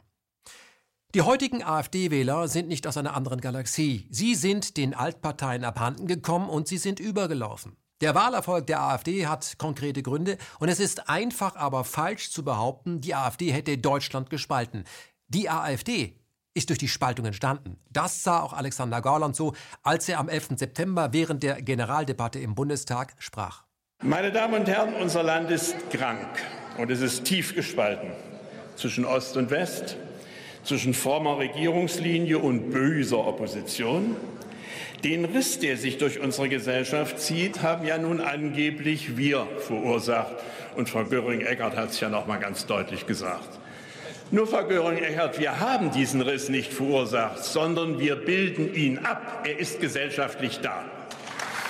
Lassen Sie mich kurz auf die Wahlen im Osten eingehen. Wenn man die Zweitstimmen von Sachsen und Brandenburg addiert, ist die AfD mit hauchdünnem Vorsprung stärkste Partei vor der CDU. Das heißt, das Gros der Wähler hat bürgerlich-konservativ gewählt. Gauland spricht an, was die klassischen Volksparteien nicht wahrhaben wollen. Die meisten Deutschen sind immer noch weder progressiv noch wollen sie heim ins Reich. Sie verstehen sich eher als bodenständige Bürger, denen vor allem eines wichtig ist, und zwar Stabilität. Stabilität, das weiß ich, hat was mit Gemütlichkeit zu tun. Ist ein bisschen langweilig. Aber den meisten Wählern ist die Politik zu schnell geworden. Diese Politik orientiert sich heute vor allem am unnatürlichen Tempo der Märkte, dem sogenannten Hochfrequenzhandel, und nicht an der natürlichen Geschwindigkeit der meisten deutschen Bürger. Die Menschen haben das Gefühl, nicht mehr mitzukommen, auf der Strecke zu bleiben. Es gibt nichts mehr, auf das sie sich verlassen können. Was gestern im Bundestag beschlossen wurde, wird übermorgen einfach missachtet. Nichts ist mehr bindend. Das macht den meisten Menschen Angst und sie fühlen sich bedroht. Spätestens mit der von Merkel undemokratisch beschlossenen Grenzöffnung 2015 gewann die AfD dann massiv an Zulauf. Für die meisten Wähler stand nämlich jetzt fest, ihre Kanzlerin sieht im Grundgesetz nur eine Option, eine Möglichkeit, nach der gehandelt werden könnte. Richtig ist aber, Gesetze sind bindend auch für Mutti. Dass Merkel handelt, wie sie handelte, ist aber marktkonforme Demokratie. Und das Motto, wir schaffen das, wurde nicht aus Überzeugung gewählt, sondern war ein geopolitischer Befehl aus Übersee, der ursprünglich lautete, du hast das zu schaffen, Mutti. Es ging nämlich damals darum, Syrien ausbluten zu lassen, indem man den Opfern des NATO-Terrors die Möglichkeit gab, äh, die Heimat zu verlassen. Was uns die Massenmedien als gelebten Humanismus verkauften, war aber in Wahrheit das NATO-Kalkül Assad, um sein Volk zu bringen, um in Syrien einen Regime-Change durchzuführen. Die Rechnung, das wissen wir heute, die Rechnung ging nicht auf, und zwar weder in Syrien noch in Deutschland. Der deutsche Wähler aber, das trifft im Grunde auf alle Wähler und Menschen zu, sieht sich nicht als seelenloser Teil eines neoliberalen Marktes. Er sieht sich eher als empathisches Wesen, vielleicht ein bisschen langsam, aber diese Wesen, diese Menschen, die wollen ernst genommen werden und äh, ein solcher Mensch will, dass seine Stimme gehört wird. Er will sie nicht nur abgeben, er will, dass man sich an Artikel 1 erinnert. Die Würde des Menschen ist unantastbar, nur die Würde ist ja kein Wert, mit dem die Märkte etwas anzufangen wissen. Frank Schirmacher fasste das schon 2013 in einem Phoenix-Interview zusammen. Da fällt übrigens das Wort Eurokrise. Was ich möchte, sind Menschen, die autonom sind. Ich, weil ich selber sein will. Ich möchte nicht in einer Gesellschaft lesen, wo äh, eine Bank beispielsweise, was ja heute schon passiert, äh, über Facebook-Analysen und meine E-Mail-Analysen, was auch immer, ein Persönlichkeitsprofil von mir entwirft, wo ich überhaupt nicht mehr weiß, dass ich das sein soll. Äh, ich möchte nicht jemand sein, der von anderen gelesen wird, als ein Wesen, das sich nur von zwei oder drei Präferenzen zusammensetzt. Angst spielt da übrigens auch immer eine große Rolle. Autonomie heißt, dass man Herr seines Schicksals ist. Und ich habe das Gefühl, dass wir gerade, das wird sicherlich in die Geschichte eingehen, diese Europakrise ist eine Frage darüber, welche Autonomie der Einzelne und Staaten noch haben. Das heißt nicht unbedingt, dass wir mehr Staat brauchen, aber was wir brauchen, ist mehr politische Entscheidung. Wer entscheidet in der BRD? Die Merkel oder die Märkte? Der Wähler oder BlackRock? Und welchen Anteil am Vertrauensbruch in die Demokratie haben die Medien, also unsere Branche? Besonders jene, die uns aus Gebühren zwangsfinanziert zugemutet werden und damit erst recht dem Grundgesetz verpflichtet sind, nämlich über jeden Politiker und jede Partei möglichst unparteiisch, fair und neutral zu berichten. Aber tun sie das? Sehen wir uns an äh, dieser Stelle das äh, ZDF-Interview mit dem AfD-Spitzenkandidaten aus Thüringen, Björn Höcke, an. Der Mann wurde über seine Pressestelle angefragt, ob er nicht zehn Minuten Zeit hätte, um zum Beispiel den Wahlerfolg der AfD zu kommentieren. Und nach zwölf Minuten reichte es Höcke. Denn bisher hatte der ZDF-Reporter dem Politiker nur unterstellt, er hätte eine ähnliche Sprache wie Adolf Hitler in Mein Kampf. Wer glaubt, so den Erfolg der AfD stoppen zu können, ist entweder jung, naiv oder ein vollkommener Idiot. In jedem Fall aber hat er bei einem öffentlich-rechtlichen Sender nichts zu suchen, denn es ist wie bei der Justiz, er ist befangen. Es geht doch darum, und das spüren Sie doch auch, dass wir mittlerweile in einem Stadium angekommen sind, wo Politiker und Journalisten nicht mehr offen miteinander reden können, weil man das Gefühl hat als Politiker, ich rede jetzt mal als AfD-Politiker, dass der Journalist nicht mehr neutral ist, sondern dass er irgendwie einen politischen Auftrag exekutiert. Ein Bild, das irgendwie mal gezeichnet worden ist, in diesem Falle zu perpetuieren. Und das ist einfach nicht redlich. Das ist nicht redlich. Ich habe mich auf die Vorgaben von Herrn Lachmann verlassen. Es war eindeutig definiert, so jedenfalls Herr Lachmann zu mir, dass wir in erster Linie über den Wahlkampf reden, dass wir über, wir haben gerade ein Landtagswahlprogramm von 100 Seiten verabschiedet. Ich bin Spitzenkandidat der AfD hier in Thüringen. Ich habe einige Aussagen zu machen, auch zur Landespolitik, die natürlich auch eine bundespolitische Ebene immer haben. Das ist gar keine Frage. Das können wir auch gerne verknüpfen. Aber dass wir jetzt hier auf Sprachanalyse zu sprechen kommen, und zwar jetzt schon länger als zehn Minuten, wo Sie mir sagten, äh, dass das Ganze zehn Minuten oder zwölf Minuten dauert, das ist eben keine, das ist keine Verabredung. Verabredung. Und ein bisschen Verabredung muss man doch haben, um sich einsortieren zu können, auch gedanklich. Wissen Sie? Das ist, ähm, ich komme gerade aus, aus einer fünfstündigen Gerichtsverhandlung, die genau. ziemlich anspruchsvoll war. Genau. Ähm, das war äh, rechtsphilosophisch, rechtstheoretisch sehr interessant, aber auch sehr, äh, man, musste, man musste dabei sein. So, ich habe diesen Termin deswegen im Anschluss an diese Verhandlung gesetzt, weil ich mittlerweile so professionell bin, dass ich weiß, wenn ich einen Input von meinem Presseleiter kriege, dass ich mich gedanklich umstelle, sortieren kann und mich dann entsprechend auch für ein Interview, das 10 oder 12 Minuten dauert, auch danach noch präparieren kann. Wenn ich aber weiß, dass ich wieder in so eine typische Verhörsituation reingesetzt werde, dann kann ich das auch gerne mal machen. Aber dann möchte ich das gerne machen, wenn ich vielleicht nicht gerade fünf Stunden Verfassungsgerichtsverhandlung hinter mir habe. Wissen Sie, das ist so dieser, dieser Kontext, den Sie auch als, als Journalist erkennen müssen. Höcke brach wenig später das Interview ab und ließ die ZDF-Reporter wissen, dass er in Zukunft für Interviews dieser Art nicht mehr zur Verfügung stehen würde. Daraus bastelte das äh, ZDF, das Zentrum der Finsternis, dann die Schlagzeile Björn Höcke bricht ZDF-Interview ab und droht. Ich fasse das mal als ehemaliger ZDF-Mitarbeiter zusammen. Die Typen, die das mit Höcke verzapft haben, sollte man wegen Unprofessionalität erstmal in den unbezahlten Urlaub schicken. Wenn es ihr privates Ziel war, der AfD zu schaden, dann haben sie genau das Gegenteil damit erreicht. Aber es gilt in einer solchen Situation der Grundsatz von Tagesthemen-Urgestein Joachim Friedrichs. Der hat mal gesagt, ein Journalist macht sich mit keiner Sache gemein, auch nicht mit einer guten. Wenn ich als Reporter private Probleme mit der AfD habe, dann nehme ich kein Interview mit der AfD an. Niemand kann mich dazu zwingen. Wenn ich aber ein Interview mit einer politischen Person führe oder führen muss, die ich privat eher ablehne, gehe ich vor wie Gauss bei Dutschke. Ich bleibe vollkommen neutral und gebe dem Interviewten die Chance, sich um Kopf und Kragen zu reden. Harz, aber fair. Dass sich die Medien heute eher wie ausführende Organe einer zuvor ausgegebenen Ideologie verhalten, ist nicht neu und kann seit dem 11. September, auf den kommen wir auch noch, massiv beobachtet werden. Journalisten trennten noch wenig von den Machthabern. Wer nicht für uns ist, ist gegen uns und wer als Medienschaffender sich nicht an die Parteilinie hält, der wird schnell gefeuert. Das ist mir übrigens alles bekannt. Zusammenfassend kann man aber sagen, die meisten lohnabhängigen Journalisten sind so frei, wie es ihre Ersparnisse erlauben. Damit fallen sie als Kontrollinstanz der Regierung aus und sind eher mediale Begleiter in die Meinungsdiktatur. Diese klebrige Nähe zwischen Politik und Medien konnte zuletzt bei der illegalen Grenzöffnung 2015 durch Merkel beobachtet werden. Zu diesem Ergebnis kam dann auch die Otto Brenner Stiftung in ihrer Arbeitsheft 93. Dort heißt es unter der Überschrift Die Flüchtlingskrise in den Medien. Tagesaktueller Journalismus zwischen Meinung und Information. Die Studie zeigt auf, dass große Teile der Journalisten ihre Berufsrolle verkannt und die aufklärerische Funktion ihrer Medien vernachlässigt haben. Statt als neutrale Beobachter die Politik und deren Vollzugsorgane kritisch zu begleiten und nachzufragen, übernahm der Informationsjournalismus die Sicht und die Losungen der politischen Elite. Die Befunde belegen die große Entfremdung, die zwischen dem etablierten Journalismus und Teilen der Bevölkerung entstanden ist. Zusammenfassend kann man sagen, die Flüchtlingskrise von 2015 hat die AfD erst zu der Massenpartei gemacht, die sie heute ist.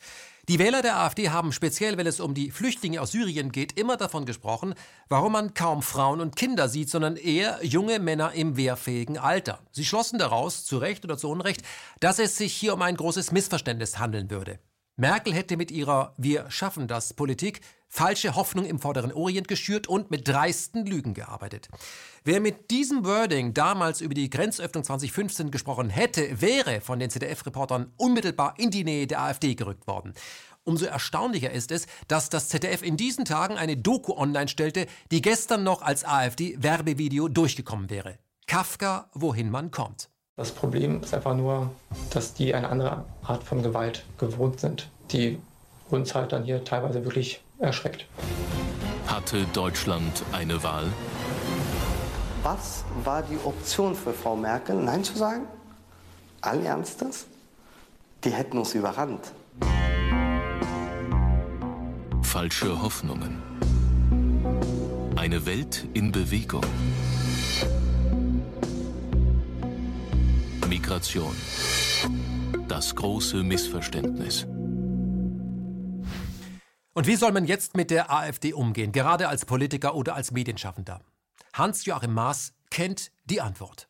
Ja, wenn man eine Kritik, eine, eine Protest nicht ernst nimmt, nicht verstehen will, geht er ja nicht weg, sondern er brodelt sozusagen unter der Decke weiter und äh, dadurch wird es, wird es äh, immer heftiger.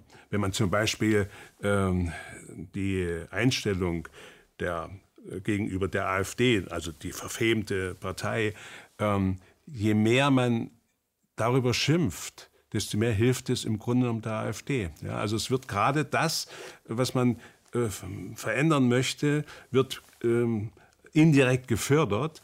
Es gibt nur eine einzige Möglichkeit, sich mit den Inhalten auseinanderzusetzen. Mhm.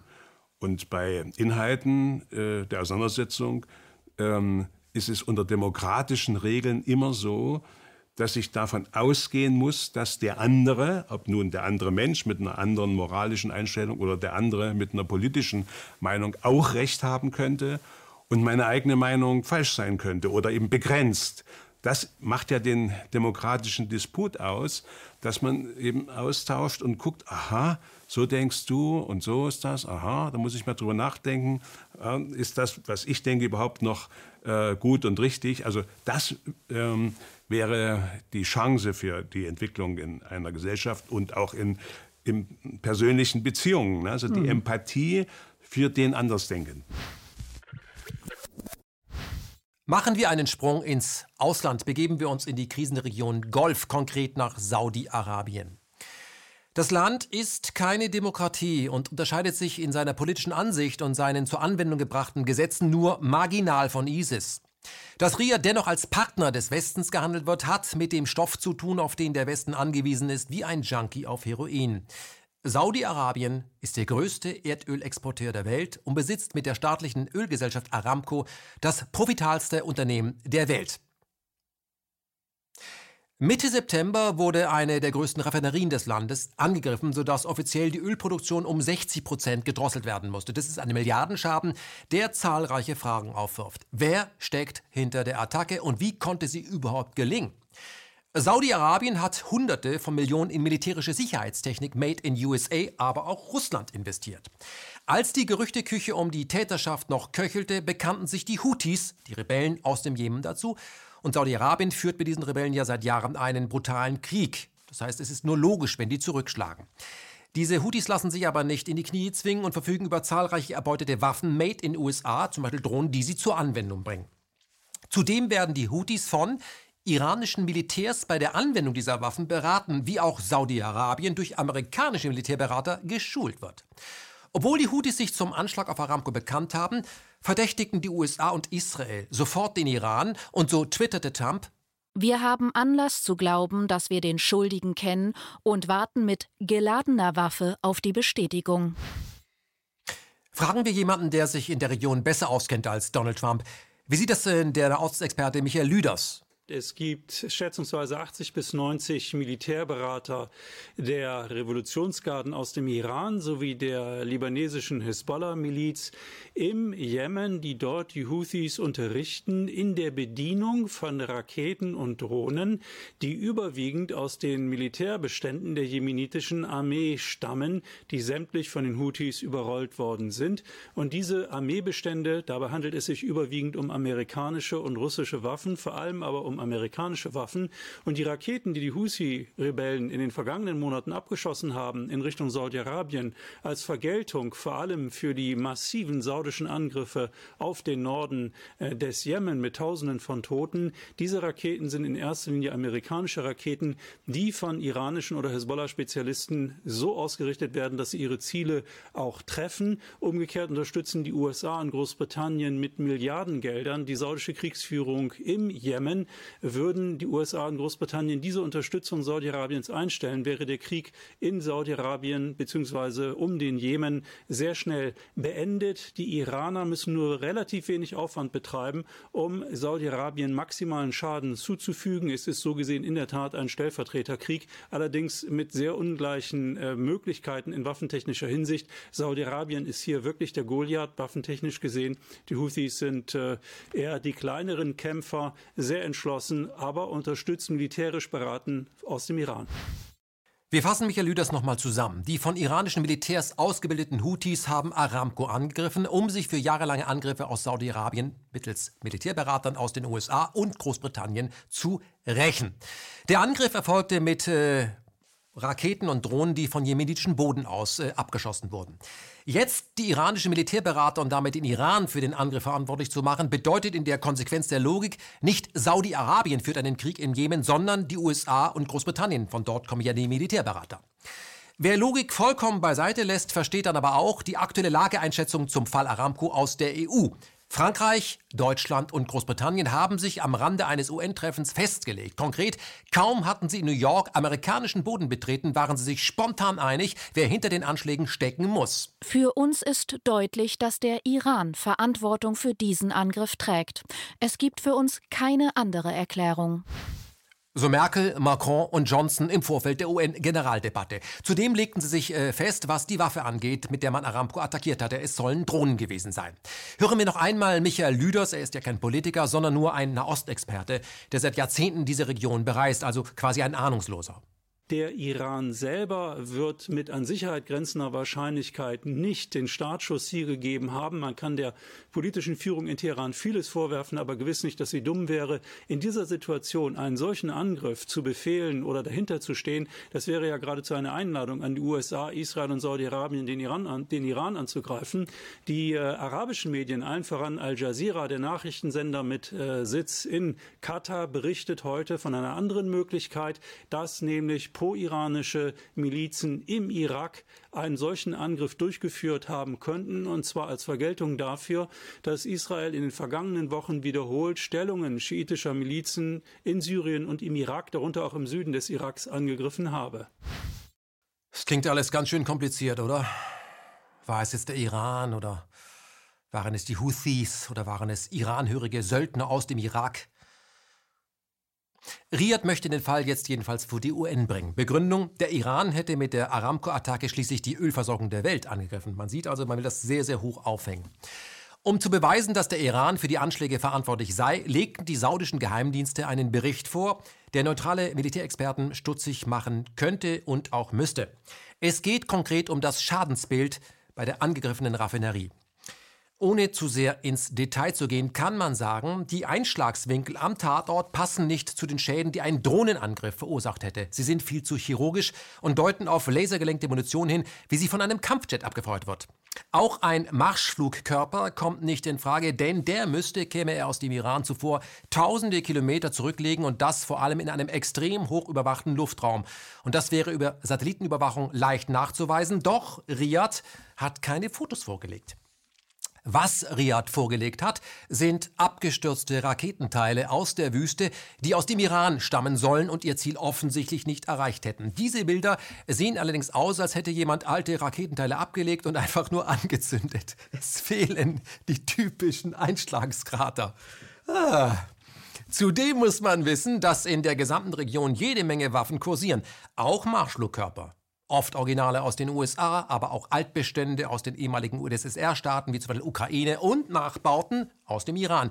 Jeder kann diese Waffen erwerben und mit ihnen einen False-Flag-Angriff vortäuschen. Motto: Waffe X aus Produktionsland X wurde gefunden, also muss X auch dahinter stecken. Nur so simpel ist das nicht.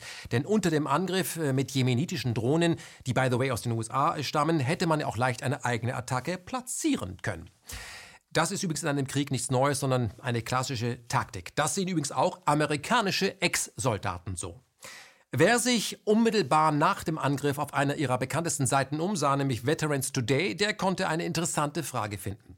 Wie konnte es sein, dass es den Houthis gelungen war, mit einfachen Drohnen der weltgrößten und bestgesichertsten Raffinerie der Welt erheblichen Schaden zuzufügen? Die gesamte Anlage wird ja mit einer Raketentechnologie verteidigt wie eine Militärbasis. Wird also abgeschirmt. Es gibt ein ausgeklügeltes Raketen- und Satellitenüberwachungssystem, das mit anfliegenden Drohnen allemal fertig werden könnte, da diese Einrichtung gegen sehr, sehr viel schnellere Kampfjets ausgelegt sei. Wenn es den Houthis mit einer Drohne oder Drohnen gelungen sein soll, Aramco zu attackieren, gäbe es zwei weitere Fragen. Erstens, wo sind die Bilder der Luftraumüberwachung, auf denen man ja die recht langsamen Drohnen beim Anflug erkennen könnte? Und wieso haben die russischen Luftabwehrraketen S-400 wie sie in Syrien erfolgreich den Himmel vor NATO-Bombern schützen, bei Aramco versagt. Ich meine, dafür hat man doch richtig viel Geld ausgegeben. Die Antwort, so Veterans Today, könnte bestechend einfach sein. Es waren keine Drohnen aus dem Jemen, die Aramco angegriffen haben, sondern es war ein Tarnkappenbomber vom Typ F-35. Denn ein F-35 ist für Radar- und Abwehrraketen nahezu unsichtbar und kann mit einem gezielten Luftschlag einen deutlich präziseren Schaden zufügen, als das Drohnen können. Und genau das passt zum Schadensbild bei der angegriffenen Raffinerie. Und wer ist im Besitz als einziges Land in der Region Wer hat eine F-35? Diese Theorie ist schlüssig, denn kein anderes kleines Land in der Region tut mehr dafür, dass man dem Iran endlich etwas anhängen kann, um ihn anzugreifen. Zwar sind Israel und Saudi-Arabien offiziell Partner im Kampf gegen den Iran, aber der Zweck heiligt die Mittel und es wäre nicht das erste Mal, dass Israel einen Verbündeten angreifen würde, um ihn in einen gemeinsamen Krieg gegen Land X zu zerren.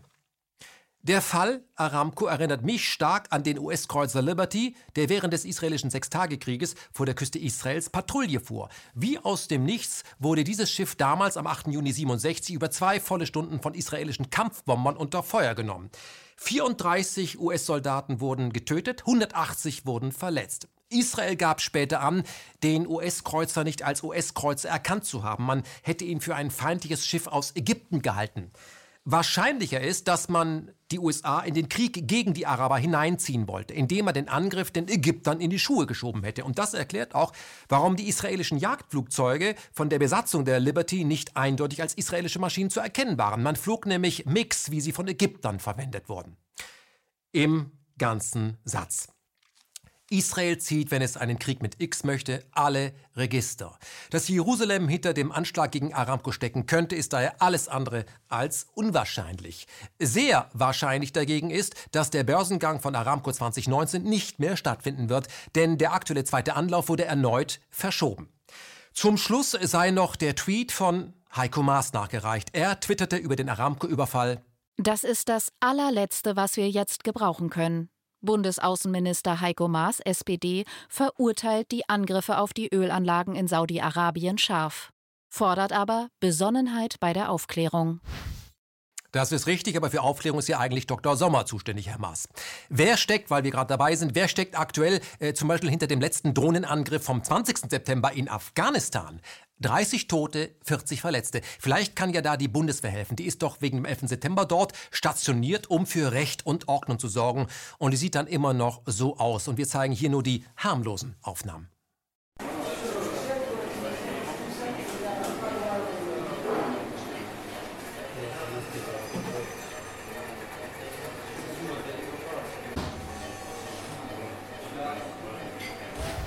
Machen wir einen Reißschwenk über Israel, Iran nach China. Alles hat mit allem zu tun. Benjamin Netanyahu, kurz Bibi, hat sich bei den Wahlen in Israel verzockt. Das ZDF fragte dazu Steffen Hegemann, der ist ja in Tel Aviv sitzend und leitet dort das Büro der Heinrich-Böll-Stiftung. Das ZDF fragt, wie erklären Sie sich das Wahlergebnis? Und Hegemann antwortet, Netanyahu hat sich verzockt. Er hat einen sehr skrupellosen Wahlkampf geführt, auf Kosten der Demokratie und auf Kosten der arabischen Bevölkerung. Gegen die arabischen Israelis hat er regelrecht gehetzt. Die Einschüchterungskampagne gegen die arabischen Israelis hat dazu beigetragen, dass diese verstärkt zur Urne gingen. Bei den letzten Wahlen hatte die arabische Wahlbeteiligung einen historischen Tiefstand. Doch dieses Mal hatten die arabischen Israelis realisiert, wir sind das Zünglein an der Waage, wir können Netanyahu stoppen. Netanyahu, ein skrupelloser Hetzer, der die arabische Bevölkerung im Land regelrecht eingeschüchtert hat, um seine Macht zu sichern. Das sind doch recht scharfe Töne beim ZDF. Das ZDF fragt weiter, zwischen Trump und Netanyahu passt doch kein Blatt Papier. Hegemann antwortet, das war zunächst so, aber in der Iran-Frage hat Jerusalem eine andere Meinung als Washington. Netanyahu sucht die Konfrontation mit Iran. Trump stellt jedoch klar, dass er keine militärische Eskalation will. Er hat seinen sicherheitspolitischen Hardliner Bolton gefeuert, der ganz im Sinne Netanyahus tickte. Dennoch rechnet Hegemann nicht mit einem Politikwechsel in Israel. Dazu sitzt der rechtsradikale Chef des zionistischen Apartheidsregimes zu fest im Sattel. Ebenfalls fest im Sattel sitzt die iranische Regierung trotz der US-Sanktionen, denen sich die EU in einer beispiellosen Kriecherei angeschlossen hat. Der Iran wird von den USA, die einen internationalen Atomvertrag gebrochen haben, dafür bestraft, dass sich der Iran an die Vereinbarung hält. Anders als zum Beispiel Deutschland schert sich Russland nicht um die von den USA geforderten Sanktionen und macht mit dem Land all die Geschäfte, die zum Beispiel dann das Land nicht machen kann, was von der NSA immer noch abgehört wird, nämlich Deutschland. Und dann haben wir ja noch China, das mit dem Iran ebenfalls weitere strategische Partnerschaften eingegangen ist. Beeindruckende Zahlen. Peking hat Teheran aktuell zugesagt, einen Beitrag von umgerechnet 280 Milliarden Dollar in den Ausbau und die Entwicklung des persischen Öl- und Gassektors zu investieren. Zudem will Peking in die Chemieindustrie des Landes äh, investieren. Weitere 120 Milliarden US-Dollar fließen aus China in das iranische Transportwesen. Und um all diese Großprojekte zu schützen, werden 5000 chinesische Sicherheitskräfte im Iran abgestellt, falls die CIA versuchen sollte, das Land zu besuchen. Und wenn man sich derart gut versteht, bekommen die Chinesen auch noch 12% Rabatt auf iranisches Öl und ein Vorkaufsrecht, falls Saudi-Arabien mal nicht liefern kann. Bezahlt wird dann übrigens nicht mit der Leitwährung US-Dollar, sondern zum Beispiel indem man Gas und Öl gegen chinesische Konsumgüter einfach tauscht oder indem man den Iran afrikanische Währung anbietet, sodass Teheran mit diesem afrikanischen Geld im schwarzen Kontinent direkt einkaufen kann und Handel treiben kann. Wir sehen also, das US-Embargo funzt null, schadet vor allem der EU und Deutschland, während Russland und China profitieren und der Bau der Seidenstraße bestens vorankommt. Diese enormen Verluste, denen sich die deutsche Wirtschaft dabei einfängt, wird man spätestens dann bereuen, wenn hier, und das ist bald der Fall, ganze Industriezweige Leute entlassen müssen. Denn der Tag kommt und hat auch mit der Nullzinspolitik unserer Banken zu tun, die zahlreiche längst defizitäre Zombie-Unternehmen künstlich am Leben halten. Und was machen unsere Medien. Sie seifen uns ein, indem sie jetzt nach Russland China als militärische Gefahr verkaufen. Fakt ist aber, der von den USA auch mit China angezettelte Handelskrieg ist nicht zu gewinnen. Bei einem Handelskrieg gibt es keine Gewinner, twitterte unlängst auch unser Außenminister und da hat er recht. Aber es gibt Verlierer und diese Verlierer könnten zum Beispiel sein deutsche Patienten, die übermorgen ohne Antibiotika auskommen müssen. Warum? Weil zahlreiche deutsche Pharmariesen die Produktion und vor allem die Entwicklung und Forschung, was Antibiotika angeht, eingestellt haben und der größte Produzent dieser wichtigen Arzneigruppe dann ebenfalls China heißen wird.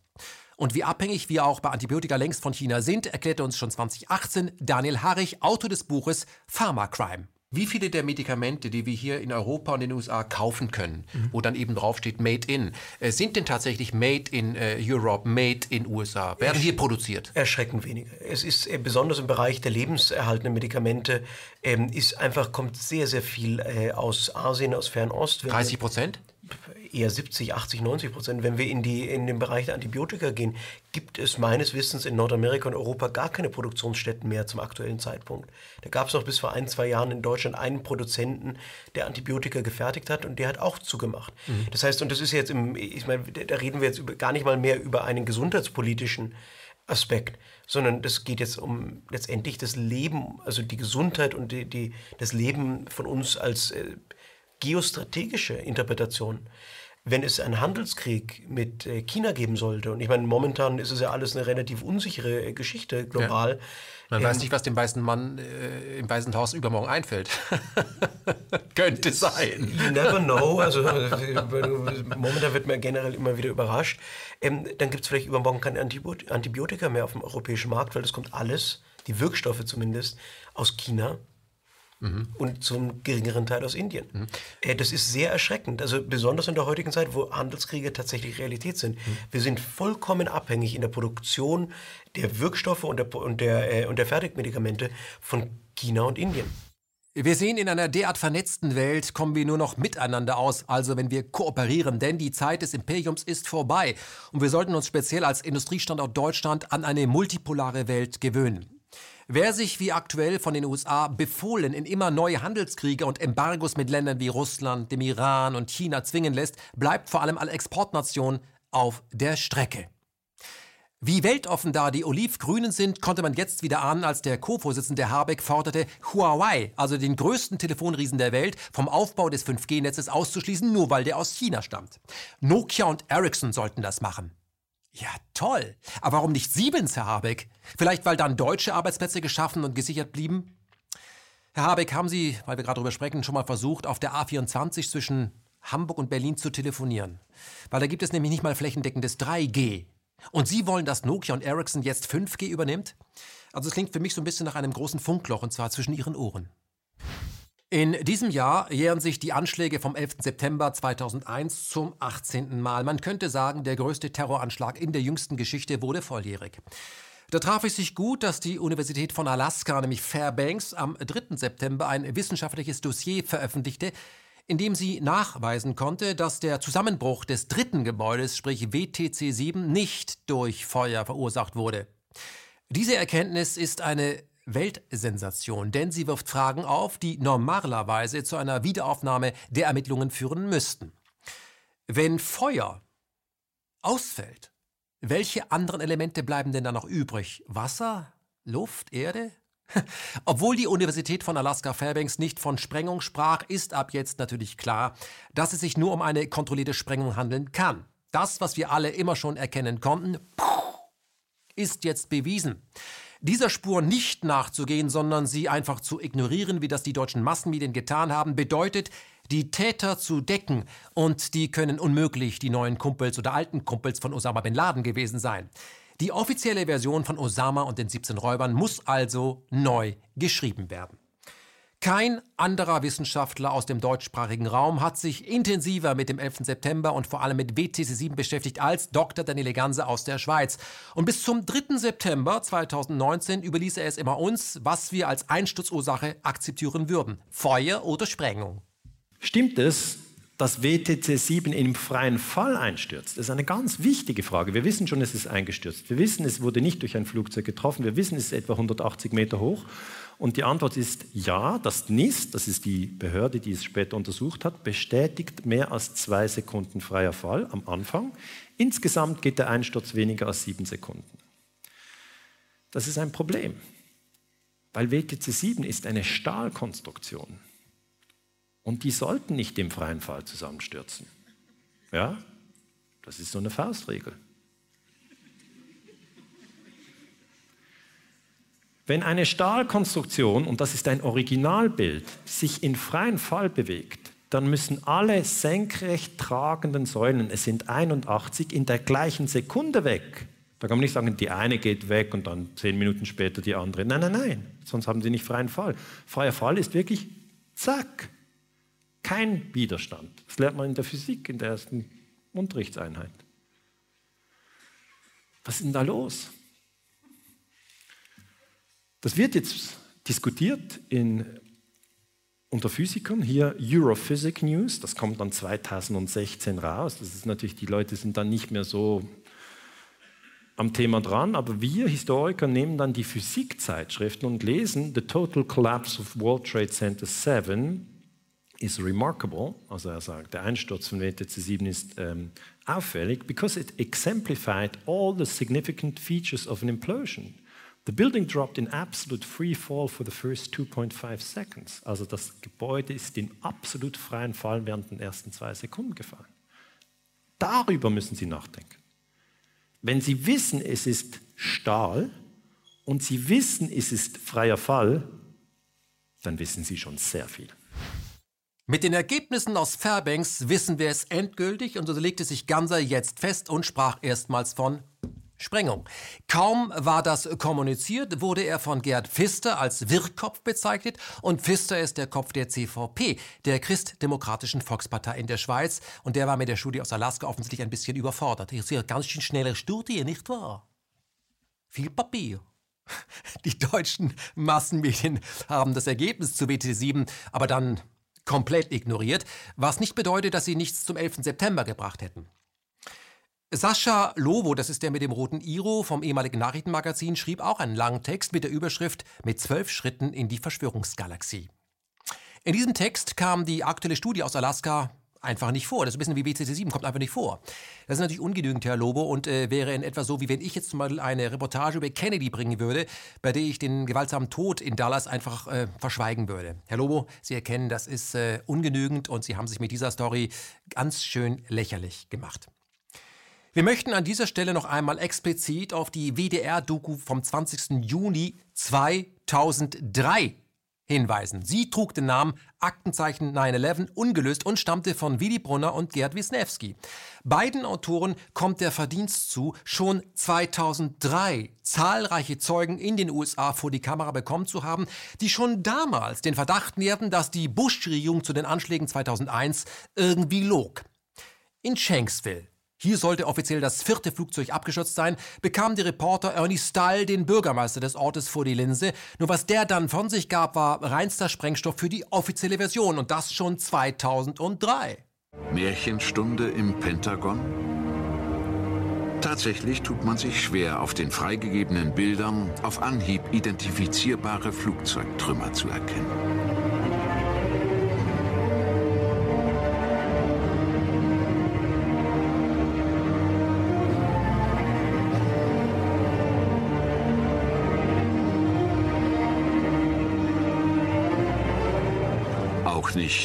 Inneren des Gebäudes. Dafür nichtssagende Details. Eine Uhr, ein verkohltes Telefon, verrußte Räume. Einrichtungsgegenstände.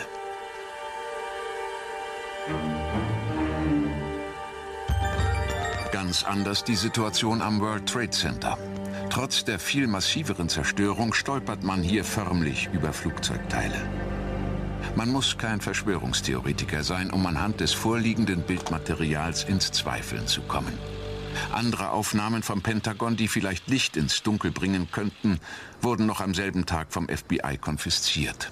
So zum Beispiel alle Videoaufzeichnungen der Kameras des in der Nähe gelegenen Sheraton Hotels. Von hier aus hat man einen guten Blick auf das Verteidigungsministerium. Und zwar auf jene Seite, die damals betroffen war und die heute wiederhergestellt ist. Auch von den Zimmern in den höher gelegenen Stockwerken konnte man das Geschehen beobachten. Und tatsächlich wurde aus einem dieser Zimmer eine aufschlussreiche Amateuraufnahme gemacht, die den Behörden durch die Lappen ging. Das Bild. Aufgenommen kurz nach dem angeblichen Flugzeuganschlag. Spärliche Rauchentwicklung. Die Fassade zeigt keinerlei Einschlagloch, wie wir es von den Twin Towers her kennen.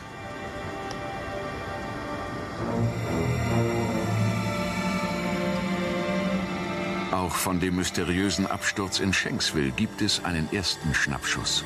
Stolz präsentiert die Fotografin ihr Werk genau an der Stelle, von der aus sie das Bild geknipst hat. Eine pilzförmige Rauchsäule, wie sie auch von anderen Augenzeugen beobachtet wurde. Das ist das, was wir gesehen haben. Sieht fast aus wie ein Pilz. Was haben Sie im ersten Moment gedacht, was es sein könnte? Naja, da ist ein Flugzeug abgestürzt. Aber wenn Sie dahin kommen, ist nichts da. Was heißt das, da ist nichts da? Nun, da ist kein Flugzeug. Das ist das, was Sie sahen. Das ist ein Loch. Und das ist die Erde, die der Airliner aufgeworfen hat. Aber das ist das Loch. Und das ist etwa sechs Meter tief. Und das ist alles. Und dieses riesige Loch bei den Medienschaffenden, das ist noch viel tiefer. Wie war das übrigens damals? Man fährt nach Shanksville, lässt sich dort vom damaligen Bürgermeister noch einmal den Hergang der Ereignisse vom 11. September 2001 erklären und dann sagt dieser Mann, er hätte nie ein Flugzeug oder Teile eines Flugzeugs gesehen, nur eben dieses, dieses Loch. Wie geht man als Reporter damit um? Ja, dass man möglicherweise eine monströse Lüge aufgedeckt hat. KenFM wollte exakt das schon vor Jahren wissen, und zwar vom Autor Gerd Wisniewski, und wir haben ihn besucht. Wir konnten nicht fassen, was wir da aufgenommen haben. Ne? Hm. Also was der da redete. Das heißt, Sie filmen das und dann ist mal abgedreht und dann setzt man sich in irgendeine Pinte und dann redet man, oder? Oder schweigt man erstmal? Also wir waren wirklich ein bisschen unter Schock, ehrlich gesagt. Ja, ähm, wir haben uns da nicht mehr so wohl gefühlt in den USA. Hm? Ähm, weil er sagte zwar, er glaubt, das hat sich aufgelöst, aber die Gesamtheit aus Bild und O-Ton sagte ganz klar, da war kein Flugzeug. Mhm. Und wir waren die Ersten da mit unserem Feuerwehrauto. Mhm. Ja? Und er versuchte das in seinem Gehirn irgendwie zusammenzubringen. Wie kann es sein, die Regierung sagt, da ist ein Flugzeug abgestürzt, aber es ist keins da. Mhm. Also hat er gesagt, es muss heruntergekommen sein und sich vollkommen aufgelöst haben. Mhm. Ja. Wir wissen spätestens seit äh, der MH17, dass Flugzeuge sich nicht auflösen, sondern wie ein Trümmerfeld aussieht. Ja, normalerweise ja. Mhm. Und, ähm, das haben Sie gesendet? Das haben wir gesendet, ja. Und dann? Erstmal hatte der Film die höchste Quote, die jemals auf diesem Sendeplatz gemessen wurde im WDR, also im dritten äh, Programm. Ich glaube, statt üblicherweise 3%, 10% oder sowas. Ja. ja. Und dann ging es ja darum, der Film für sich genommen war noch nicht die größte Bedrohung, sondern nun ging es ja um die globale weitere Vermarktung dieser Dokumentation in anderen Ländern. Mhm. Und da gab es schon, schon Anfragen. Ja, an den WDR äh, von anderen ausländischen Sendern, ja. den Film zu übernehmen. Kurz und gut, der Film hätte es um den Globus machen können, ja. ja. Mit diesem O-Ton zum Beispiel, das waren noch andere brisante Dinge da drin, mhm. ja. Also das wäre sozusagen ein richtiger Hammerschlag für die offizielle Version gewesen, möglicherweise international. Ne? Ja. Und in dem Moment wurden wir gestoppt. Von wem? Vom Spiegel. Vom Nachrichtenmagazin Spiegel? Interessant. Denken wir laut nach. Warum stürzte WTC 7 über der eigenen Grundfläche zusammen, ohne dass es zuvor von einem Flugzeug getroffen worden war? Wie WTC 1 und WTC 2.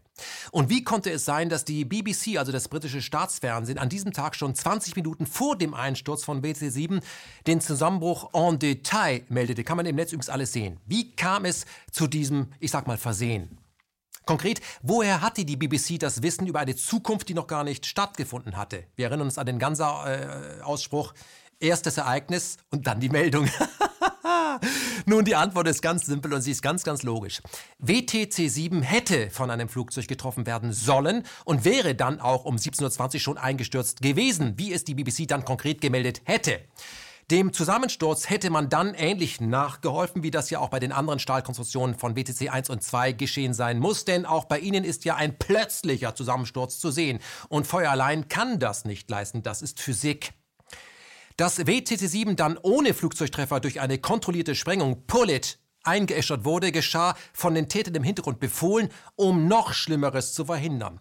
Die späteren Ermittlungen hätten nämlich in WTC 7 die zahllosen zuvor angebrachten Sprengladungen entdeckt und die hätten zu, den, zu der Frage geführt, wer sie dort denn eigentlich angebracht haben könnte, weil sowas dauert Wochen. Jungs, Wochen dauert das. Wer hatte denn über Wochen Zugang zu einem Gebäude, bei dem US-Geheimdienste zu den Hauptmietern gehörten? Osama bin Laden? Wie unauffällig. Irgendetwas muss also am 11.09.2001 schiefgelaufen sein, sodass äh, für WC7 äh, bestimmte Flugsicht dort nicht eingeschlagen ist und es der Bestimmung zugefährt werden konnte. Zugegeben, das ist reine Spekulation, aber kriminalistisch logisch, was jetzt erklärt, warum das äh, jetzt vorliegende Ergebnis der Uni Fairbanks nicht zu einer neuen Untersuchung führen kann, solange die Täter, der Tiefenstaat, wie auch schon in der Vergangenheit, die Ermittlungen leitet. Ein heimlich mordender Polizeipräsident der gegen sich selber ermitteln müsste, würde auch nie selber sich als Täter präsentieren. Das ist angewandte Logik. Kommen wir zum Schluss des 11. 9-11-Blogs noch einmal auf ein Interview, welches wir mit Heiko Schöning geführt haben. Schöning hat sich über Jahre mit einem fast schon vergessenen Nebenkriegsschauplatz von 9-11 beschäftigt, nämlich die Anschläge mit Anthrax, zu Deutsch Milzbrandbakterien. Das ist eine Biowaffe. Um den 11. September 2001 wurde waffenfähiges Anthrax also in den USA verschickt. Anthrax, was aus einem militärischen Labor stammte und an diverse Privatpersonen per Post ging, mit tödlichen Folgen. Für die Vergangenheit ist es so, dass ich nachweisen kann, dass die offizielle Geschichte der Anschläge von 2001 mit den Antragsbriefen nicht wahr ist. Das kann ich beweisen. Und zwar mit offiziellen Dokumenten, gerichtsfest. Ich kann auch beweisen, dass Dr. Bruce Ivans, der erst 2008, also erst sieben Jahre später, als der Einzeltäter offiziell überführt wurde. Richtig. Dass Dr. Bruce Ivans nicht der Antrags-Einzelkiller gewesen ist. Ich kann weiterhin auch im Zuge dessen eben zeigen, wie die, die ganzen Muster abgelaufen sind eines False Flag Attack, also Anschläge unter falscher Flagge. Und darüber hinaus kann ich im Zuge dessen auch die Namen der Person und der Institution benennen, die versucht haben, Dr. Bruce Ivans die Schuld in die Schuhe zu schieben und die offizielle Untersuchung zu torpedieren und zu fälschen.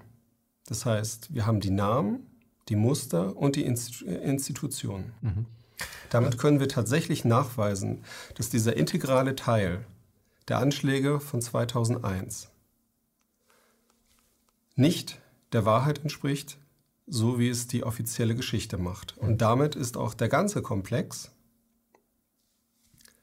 offen und braucht halt ja, eine neue Bewertung. Mhm. Die Frage ist, ob wir die von offizieller Seite bekommen, ist eine andere Frage natürlich. Man muss äh, auf der anderen Seite aber eben auch sehen, all das äh, führte ja in den Kampf gegen den Terror mhm. und führte ja auch äh, zum Patriot Act, also zur Beschneidung zahlreicher demokratischer Rechte, aber eben nicht nur übersee, sondern auch bei uns. Wenn die Terrorwarnstufe ausgerufen wird, gehen die Parlamente erstmal alle in die Knie. Und mit solchen Aktionen, also Anschlägen, da duckt sich jeder nieder, sagt, Biowaffe ganz gefährlich. Ist ja auch richtig so. Spätestens äh, seit äh, Novichok sollte uns klar sein, dass äh, Biowaffen im Einsatz äh, auch in Britannien oder auch in anderen Gegenden, das ist nicht vom Tisch. Man muss dazu sagen, die Entwicklung von Biowaffen ähm, haben äh, schon sehr früh im Ersten Weltkrieg die Deutschen und die Japaner vorangetrieben, haben das eingesetzt. Damals gab es eben auch in Amerika eben Programme, sagen, okay, wenn die Nazis mit ihren Verbündeten damit in die Kriegsführung gehen, was sie getan haben, Mandschurei zum Beispiel, dann müssen wir auf diesem Gebiet auch forschen. Das hat sich leider inzwischen verselbstständigt. Interessant ist, es gibt ja die Biowaffenkonvention von 1972. 162 Staaten haben unterschrieben unter Nixon, das muss ihm zugute halten, das war okay. Aber aber ähm, die USA und Russland ähm, haben sich bis heute dagegen gewehrt, dass es da auch Kontrollen gibt. Richtig. Also das anders als bei Vertrau mir Vertrag. Vertrau, also anders bei den Atomwaffenverträgen, äh, wo man sagt, ich möchte gerne mal dein Labor besuchen oder dein Atomkraftwerk besuchen, ist es bei Biowaffen eben so, ähm, ihr müsst uns glauben, dass wir nichts entwickeln. Wir entwickeln nur Impfstoffe, gegen die Bakterien. Wo ich mir immer die Frage stelle, wenn du Impfstoffe dagegen entwickeln möchtest, müsstest du ja auch immer auf dem neuesten Stand sein. Geht das eine ohne, ohne das andere eigentlich? Der andere führt uns äh, zu weit weg. Lassen Sie uns zum... Darauf kommen wir auf jeden Fall später, weil das ist exakt die richtige Frage, denn die Programme von heute sind so designt, dass man sagt, wie kann der schlimmste, fieseste Erreger aussehen? Und jetzt lasst uns diesen schlimmsten, fiesesten Erreger herstellen. Mhm. Das ist im Grunde eine Waffe. Develop. Das ist ja die Waffe dann. Richtig. Mhm. Ja? Und das und, muss man auch über das Gegenmittel. Richtig. Und da machen wir das Gegenmittel. Mhm. Das heißt, im Prinzip, und das sagen auch äh, alle Experten, im Prinzip kann man diese Vorgehensweise überhaupt nicht von einem Angriffsprogramm unterscheiden. Mhm. Und das ist die heutige Realität. Wer sich in Deutschland demokratisch betätigt und das im Vorfeld nicht mit den Interessen der Eliten abstimmt, erhält wenig Unterstützung vom Staat oder den Massenmedien. Im Gegenteil, Staat und Staatsmedien polieren ihm ordentlich die Fresse. Stichwort Stuttgart 21. Da kann es schon mal passieren, achtet auf das Bild, dass die Polizei achtet auf die Augen, mit ihren Wasserwerfern den protestierenden Bürgern für den Rest ihres Lebens den Durchblick rauben. Man hat sich der Polizei hier massiv, trotz mehrfacher, x-facher und auch fortdauernder Aufforderung immer wieder in den Weg gestellt. Ähm, und dann wird auch noch äh, behauptet, wir seien gegen sehr junge Leute, gegen alte Leute vorgegangen. Ja, das ist die Polizei in Stuttgart. Äh, aber diese Leute äh, hatten auch alle die Möglichkeit, rechtzeitig wegzugehen. Sie sind dazu aufgefordert worden. Wie lautete die Tagesschau-Headline bei den Demonstrationen während des G20-Gipfels? Entsetzen über die Gewalt bei G20. Und was sagt euch der Name Clara Tempel? Lass mich raten, also Clara Tempel, gar nichts. Clara Tempel ist 23, jung, landete neulich im Knast, denn sie hatte 2016 zusammen mit anderen Aktivisten die Startbahn des Atomwaffenlagers Büchel besetzt, und zwar friedlich. Man warf ihr dennoch Hausfriedensbruch vor und verknackte sie zu einer Geldstrafe. Da Clara Tempel aber aus Prinzip nicht zahlen wollte, wurde sie zu einem Gefängnisaufenthalt in die JVA Hildesheim verlegt. Gehe in das Gefängnis, begib dich direkt dorthin, gehe nicht über los, ziehe nicht 4000 Mark ein, nur war das kein Spiel. Da ja meiner Meinung nach legitimer Protest und Widerstand in unserer Gesellschaft oft illegalisiert und kriminalisiert wird, kann das sein, dass ich irgendwann noch mal im Gefängnis lande, äh, auch wenn ich Gefängnisse grundsätzlich äh, keine gute Institution finde. Aber gerade dafür möchte ich mich eben auch vorbereiten mit diesem Gefängnisaufenthalt. Also ich möchte Angst abbauen und ich möchte auch andere Menschen ermutigen, eben äh, Aktionen zivilen Ungehorsams zu leisten und wenn notwendig dafür auch ins Gefängnis zu gehen. Mir ist es nicht gelungen, aber kann sich irgendjemand von euch daran erinnern, dass, äh, ja, Heiko Maas oder die Bildzeitung oder die Tagesthemen Clara Tempel zur Seite gestanden hätten? So ein kleines Interview. Völlig anders ist das, wenn man zum Beispiel ein Chinese ist, ja, und zum Beispiel in Hongkong für die Demokratie kämpft. Das ist ja ganz woanders. Also Hongkong ist nicht deutsch, das ist woanders, ganz weit, weit weg. Gut, kämpft, Demokratie, dann volle Power. Dann bekommt man nämlich das volle Förderprogramm vom deutschen Staat und den deutschen Medienkonzernen. In den letzten Tagen waren dann regelrechte Wong-Wochen in Deutschland. Denn der chinesische Freiheitskämpfer Joshua Wong, es gibt noch einen anderen, wurde exklusiv nach Deutschland eingeladen, nachdem ihn die chinesische Regierung immer wieder mal in Schutzhaft genommen hatte. Schikane, oder? Dazu kommen wir noch. Jedenfalls wurde Joshua Wong Asyl in der BRD in Aussicht gestellt und kaum hatte Peking Joshua Wong aus Hongkong freigelassen, twitterte wieder Heiko Maas am 9. September wir begrüßen, dass Joshua Wong auf freiem Fuß ist. Das ist ein gutes Signal. Das Recht auf freie Meinungsäußerung ist ein fundamentales Prinzip. Es darf keinen Einschränkungen unterliegen. Das kann sich der Assange und der, der, der, der Snowden mal hinter die Ohren schreiben. Tut mir leid, irgendwann kann man nicht mehr ernst bleiben, oder? Es ist äh, Kontenance. Wenig später betrat Joshua Wong in Berlin deutschen Boden und wurde spontan, übrigens mein Lieblingswort, in den Reichstag eingeladen. Die Bild feierte hier eine Riesenparty für die Freiheit und hatte dafür gesorgt, dass der Chinese Wong als Freiheitsaktivist nicht alleine blieb. So war Klitschko am Start, also der Boxer, der von den USA zum Bürgermeister von Kiew gekrönt worden war, nachdem die USA zuvor 5 Milliarden in den Putsch investiert hatten. Wong ließ Herrn Klitschko wissen. Wir haben Ihren Protest auf dem Maidan damals verfolgt. Die Ukraine ist Vorbild für Hongkong. Ebenfalls auf der Party war ein gewisser Herr Saleh, ein Mann, der bei der Umsturzorganisation White Helmets in Syrien gearbeitet hatte, aber es war ihm nicht vergönnt, den Sturz von äh, Assad zu organisieren. Da half auch kein Giftgasvorwurf. Im Laufe der Bild Peace Party hatte Joshua Wong dann spontan die Idee, seine Heimatstadt Hongkong mit Berlin zu vergleichen. Zudem ließ er die deutsche Öffentlichkeit wissen, dass sich das Gastgeberland, in dem er sich jetzt da befindet, dass dieses Gastgeberland sich jetzt in einem neuen Kalten Krieg befinden würde, und zwar mit seiner Heimat, China. Let me make it clear.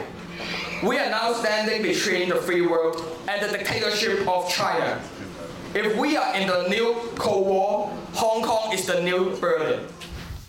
Bevor Joshua Wong in Hongkong von den chinesischen Behörden ins Visier genommen worden war, hatte er sich mehrfach mit Julie Eddy getroffen. Äh, die gute Julie arbeitet offiziell in der US-Botschaft, um hier dann auch den ein oder anderen kleinen Buttengang für die CIA zu übernehmen. Julie Eddy ist äh, das, was man eine ausgebildete Subversionsexpertin nennt. Sie unterstützt in Hongkong Menschen, wenn diese Menschen bereit sind, äh, die chinesische Finanzmetropole zu destabilisieren und den Staat zu provozieren, dann kriegen sie den vollen Support. Im Westen würde man äh, bei derartigen Tätigkeiten sehr schnell unter Terrorverdacht geraten, verhaftet und abgeschoben werden. Aber in Hongkong sind das Freiheitskämpfer. Kommen wir zu einem weiteren Wong-Freiheitskämpfer aus Hongkong, nämlich Wong Yik Mo. Er bekam spontan bei den Tagesthemen ein fünfminütiges Exklusivinterview, um für seinen Kampf für Freiheit und Demokratie, allerdings nur in Hongkong, äh, also nicht bei uns, ne, zu werben. Wong Yik Mo ist ein Bürgerrechtler der Organisation Civil Human Rights Front aus Hongkong. Er demonstriert seit Monaten auf Hongkong Straßen und hält sich zurzeit in Berlin auf. Guten Abend, Herr Wong. Guten Abend. Sie haben vor der Reise der Kanzlerin nach China gefordert, Frau Merkel möge sich für Hongkong einsetzen. Hat sie Ihre Erwartungen erfüllt?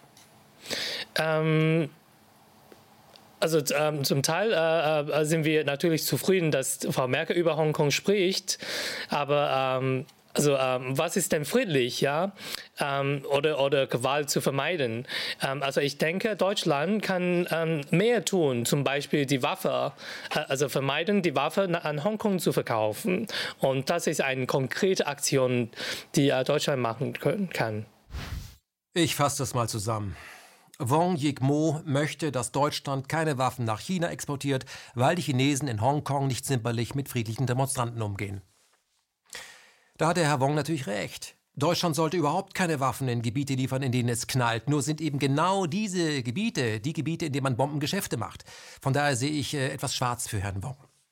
Sehen wir uns die friedlichen Proteste in Hongkong etwas genauer an. Wie wird dort von den Friedensaktivisten mit Unterstützung der CIA, also Clowns in Action, protestiert, sodass man ihnen später Asyl in Deutschland anbieten möchte?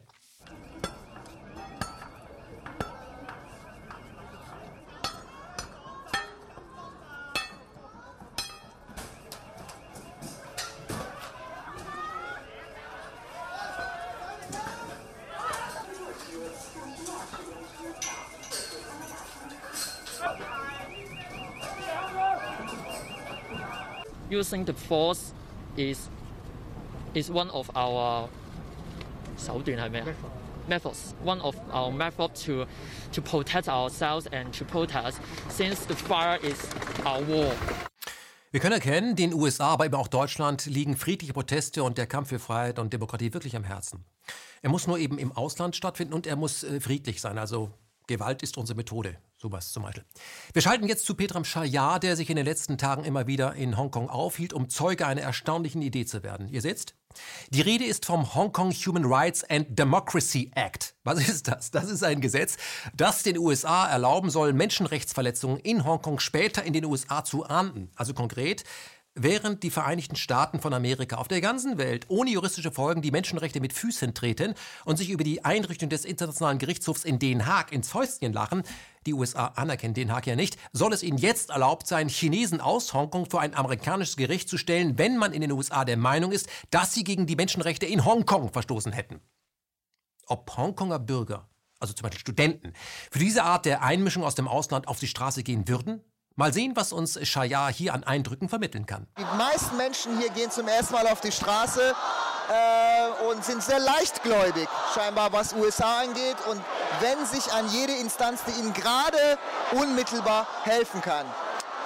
So scheint es, dass der Konflikt in Hongkong, die, auch der antiautoritäre Revolte, die es hier gibt, die soziale Ängste der Menschen, die, hier, die hier sehr berechtigt sind, dass das aber jetzt Gefahr läuft, ein Spielball zu werden im geopolitischen Großkampf zwischen China und USA.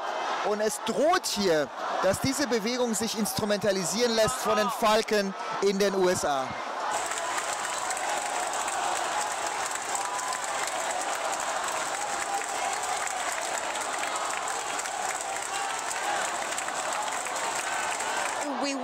American to stand with Hong Kong so they can uh, pass the act. You are protesting here today. Why are you here? Yeah, because we want Hong Kong, uh, we want USA to pass the bill to help Hong Kong to fight for democracy. Do you think U.S. government cares about human rights? Yeah, of course. Uh, I think democracy and freedom are the most important things in USA. That is their value, right?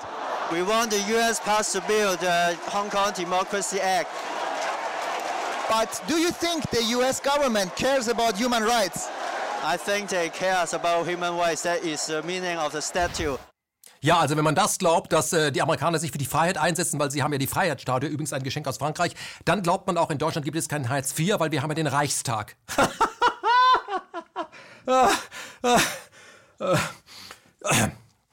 Was ist eigentlich... was ist eigentlich aus diesen anderen ausländischen Aktivisten geworden, die auch irgendwie was mit Kampf für Freiheit und Demokratie gemacht haben? Wie hießen die doch gleich? Also die hießen, ja, Julian Assange zum Beispiel. Genau. Gibt es den noch? Gibt es da Support? Naja, gibt es schon. Aber eben nur von Leuten wie Roger Waters, der für Assange den Pink Floyd-Hit Wish You Were Here spielten. Unsere Medien und, und unsere Politiker haben für Assange, der in einem englischen Gefängnis auf seine Abschiebung in die USA wartet, leider keine Zeit. Man muss dazu sagen, dass dieser Roger Waters eine höchst umstrittene Person ist, seit er sich für die Rechte der seit 1948 von den Zionisten schikanierten Palästinenser einsetzt. Sowas macht man nicht. Das hat nämlich immer Konsequenzen, zum Beispiel für die eigene Karriere. Daher ist feiges Wegducken immer geschäftstüchtiger. Schau in den Spiegel und frag dich, wie viel Mumm du wirklich hast, bevor du über deine Großeltern urteilst. Kommen wir zu Edward Snowden. Unglaublich gutes Buch. Unbedingt lesen.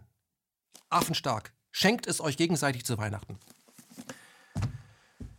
Die Snowden-Biografie ist ja jetzt auf Deutsch bei Fischer erschienen, habe ich gerade gezeigt, was die USA aber dazu veranlasst hat, die Einnahmen konfiszieren zu wollen. Das muss man, ich ich denke mir das eigentlich nicht aus, Freunde. Ja? Also, ich frage mich, wie soll das konkret laufen? Ja? Also, wir wissen das nicht. Mein Name ist Edward Joseph Snowden. Früher stand ich im Dienst der Regierung. Heute stehe ich im Dienst der Öffentlichkeit. Ich habe fast 30 Jahre gebraucht, um zu erkennen, dass das nicht dasselbe ist. Und als es endlich soweit war, bekam ich ein wenig Ärger mit meinem Arbeitgeber. Aus diesem Grund verbringe ich meine Zeit nun damit, die Öffentlichkeit möglichst vor der Person zu schützen, die ich einmal war. Ein Spion der CIA und der NSA. Ich war nur einer von vielen jungen Technikern, die dabei mithelfen wollten, das aufzubauen, was ich für eine bessere Welt hielt. Was wir gerne wissen würden, ist, ob der Mann, der den NSA-Überwachungsstaat, sprich die USA, enttarnt hat, in der BRD nicht mal Asyl bekommen könnten. Ich meine, sein größter Wunsch wäre das ja, hat er selber gesagt. Fünf Jahre in Moskau, das ist schön, aber Berlin wäre ja auch mal eine Reise wert. Ich habe nur einen Koffer in Be Was sagt denn unser Regierungssprecher dazu? Eine Frage an Herrn Seibert. Ähm, der Whistleblower Edward Snowden, der seit äh, vielen Jahren in Russland äh, sozusagen im Asyl sich befindet, hat in einem aktuellen Interview betont, dass er nach wie vor sehr gerne in Deutschland ähm, Asyl bekommen würde, fügte dann aber hinzu, er gehe davon aus, dass das äh, während der Kanzlerschaft Merkel wohl nicht mehr der Fall sein werde. Ist das eine realistische Einschätzung von Herrn Snowden? Die Frage, ob Voraussetzungen für eine Asylgewährung in Deutschland vorliegen oder nicht, hat ja nichts mit äh, der personellen Besetzung der Bundesregierung zu tun. Das ist eine Prüfung, ob die Voraussetzungen vorliegen. Dazu haben wir uns in den vergangenen Jahren mehrfach äh, geäußert und äh, die Voraussetzungen für Asyl liegen nicht vor. Also insofern ist das eine realistische Einschätzung ich kommentiere jetzt nicht äh, das Zitat, das Sie mir entgegengehalten haben. Ich habe dazu für die Bundeskanzlerin und für die Bundesregierung das gesagt, was wir also seit Jahren zu diesem Thema sagen, weil es auch keinen neuen Sachstand gibt. Herr Seibert, ich sag mal Steffen, ganz privat, würdest du den Herrn Snowden raten, überhaupt nach Deutschland zu kommen? Ich würde an Snowdens Stelle einen riesen Bogen um Deutschland machen, denn hier wäre der Mann ja nicht sicher. Die deutsche Polizei, das deutsche Militär oder deutsche Spezialeinheiten dürfen den Mann ja nicht schützen, wenn die CIA Bock auf Kidnapping hätte. Diese Blöße will sich meine Chefin Merkel natürlich nicht geben, daher kein Asyl. Kommen wir zu einer weiteren Sicherheitslücke in diesem Land und das ist der Deutschlandfunk. Der Deutschlandfunk machte am 16. September mit Edward Snowden ein Live-Interview via Chat. Und ganz plötzlich waren da mehrere Menschen in diesem Chat-System angeschlossen, obwohl es ja geschlossen ist beim Deutschlandfunk. Und der Deutschlandfunk, der hatte davon keine Ahnung. Snowden, der konnte das aber auf seinem Rechner in Moskau sehen und fragte nach. Äh, und was dann passierte, das, äh, das sehen wir jetzt. Uh, I'm not sure how you're recording your audio, but I see there's another session. Uh, there's someone else connected to this uh, room. If you look on the right-hand side of the, the screen, there's a yeah. Uh, a session with uh, no camera, no microphone activated, and just a uh, just a little icon there. So if that's not okay. yours, if we, that's we, not from your technical room, yes, uh, we, we built someone else. We don't know who it is. We built up a second way just in case it wouldn't work. So we, we have the first line, but we have a second line from a laptop as well.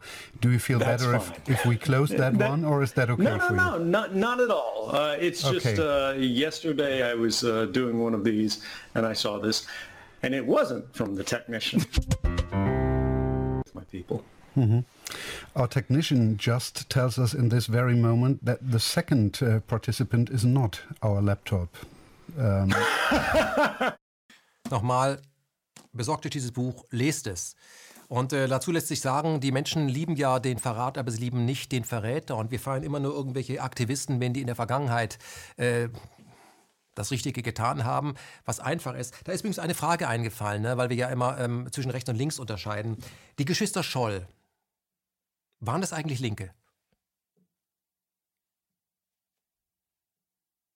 Waren die jemals in einer linken Organisation? Also wenn ihr die Geschwister Scholl ähm, immer so vor euch haltet, ja, so wie die Geschwister Scholl, waren das Linke? Das ist schwierig jetzt, ne? Ist das ein Linker? Oder ist es ein Rechter? Oder hat er eine Rückgrat? Zum nächsten Block. Das war die 53. Ausgabe von Me, Myself and Media. Bevor wir zum Schluss kommen, noch ein kleiner Nachtrag zur letzten Sendung, in der es ja auch um Steven Feinberg ging, der mit seinem Hedgefonds Cerberus hunderte von Millionen Dollar auch in den deutschen Markt investiert hat. Zum Beispiel in Banken, aber auch in Medienunternehmen wie die Ströer-Gruppe, die über eigene YouTube-Kanäle Influencer wie Rezo und Co. pusht. Natürlich nur, wenn die Inhalte stimmen. Cerberus hat sich, äh, wie schon berichtet, eine eigene Rüstungssparte angelegt, die man intern Freedom Group äh, tauft. Und äh, Feinberg hat gute Kontakte in die Politik. Er trägt Verantwortung. Was darauf hinweisen könnte, dass er mehr ist als ein normaler New Yorker Investmentbanker. Und jetzt kommt der Nachtrag. Stephen Feinberg ist der aktuelle Vorsitzende des Intelligent Advisory Board. Er leitet also den Vorsitz des Beratungsausschusses der Geheimdienste unter Donald Trump. Resoluter Typ, würde ich sagen. Ja? Keine blauen Haare, aber auch nicht blauäugig.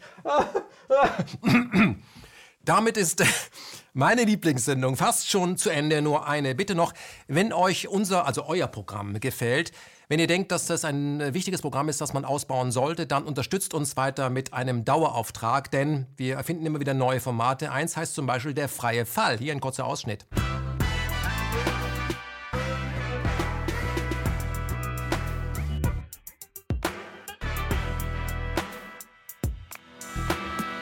Narzissmus.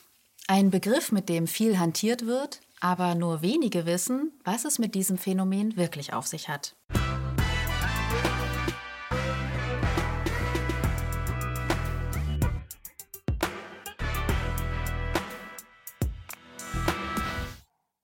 Der freie Fall ab sofort einmal im Monat und äh, die ganze Sendung ist natürlich ein Ticken länger. Übrigens, alle Inhalte, die ihr hier präsentiert bekommt, bekommt ihr auch über die KenFM-App, die es ja neuerdings auch ohne Werbung gibt in eurem App-Shop. Mir wäre sehr, sehr wichtig, dass ihr nicht alles, was wir hier zum Besten geben, blind glaubt. Prüft alle Quellen, ist viel Arbeit, aber äh, ihr habt ja einen Monat Zeit und macht euch euer eigenes Bild. Sagt nicht das, was Ken Jebsen sagt, sagt das, was ihr selber denkt. Denkt selber. Und lasst euch nicht spalten, und zwar bei keinem Thema, weil das vergiftet das Klima. Ihr seid weder rechts noch seid ihr links, ihr seid auch keine Ausländer, ihr seid vielleicht Rheinländer, ihr seid aber auf jeden Fall Menschen, denn ihr kommt als Menschen auf die Welt und ihr bleibt auch Menschen und äh, lasst euch nicht voneinander erzählen, dass ihr ein anderes Label tragen sollt. Nein, tragt das Label Mensch. Ich bin ja auch dafür, dass man, ich habe es mal versucht übrigens ja, bei der Behörde, äh, in meinem Ausweis, Personalausweis, äh, das Wort Deutsch austragen zu lassen durch Mensch. Dann haben die gesagt, das ginge nicht mit meinem Gesichtsausdruck. Das ist ein Originalzitat. Gut. Wir alle sind ja äh, kreative Wesen, wir sind sehr kreativ und äh, wir sollten es nicht nötig haben, dass wir uns äh, gegenseitig spalten lassen. Das macht die andere Seite nur stärker. Ja, wir haben einen Geist und ich sage ja immer, wir sind an die Supercloud angeschlossen, wenn wir es nur wollen. Denn die Tendenz des Lebens besteht in der Transzendenz des Todes, weil der Tod ist nur Illusion. Tod gibt es gar nicht. Äh, Tod ist nur eine andere Form von Leben, so wie Geist nur eine andere Form von Materie ist. Wir alle sind Schöpfer und keiner kann das äh, so schön beschreiben wie der inzwischen schon gestorbene Herr Dürr. Die Transzendenz besteht darin, dass sie die Möglichkeit der konkreten Gestaltung zulässt. Ja? Und bei diesem Gestaltungsprozess sind, ist nicht nur jeder Teil für sich isoliert beteiligt, sondern letzten Endes ist die Schöpfung der Welt im nächsten Augenblick immer ein Gesamtkunstwerk, an dem wir alle beteiligt sind und nicht nur gewissermaßen wir als Menschen mit unserem Bewusstsein, wo wir auch Absichten haben, sondern alles, was in der Welt da ist, beteiligt sich sozusagen an der Neuschöpfung der Welt. Und da sind selbstverständlich einige Langweiler darunter, ja, den sozusagen, wenn man sagt, jetzt zeichne die Welt im nächsten Augenblick und der sagt, mir fällt nichts ein, ja. Wenn jemand nichts einfällt, dann verhält er sich wie die Materie. Nicht dieses Glas ist ein Langweiler, nämlich ich habe das Glas jetzt und jetzt im nächsten Augenblick und ist dasselbe Glas, nichts anderes eingefallen als, sich, als wieder dasselbe, ja. Und das nennen wir Materie. Das ist geronnener Geist, das sind als alles, denen nichts mehr einfällt. Und der Punkt ist, dass wir die Materie so wichtig nehmen, weil sie sich in der Zeit nicht verändert. Wir sollten sie deshalb für nicht wichtig nehmen, weil der Materie nichts mehr einfällt als sich selbst. Sondern wir sollten diejenigen wichtig nehmen, denen in jedem Augenblick etwas Neues einfällt. Und da sollten wir den Menschen wieder in den Vordergrund drücken. Sei nicht so langweilig wie ein Glas, sei zwar transparent, aber vor allem kreativ. Wir sehen uns auf der Straße.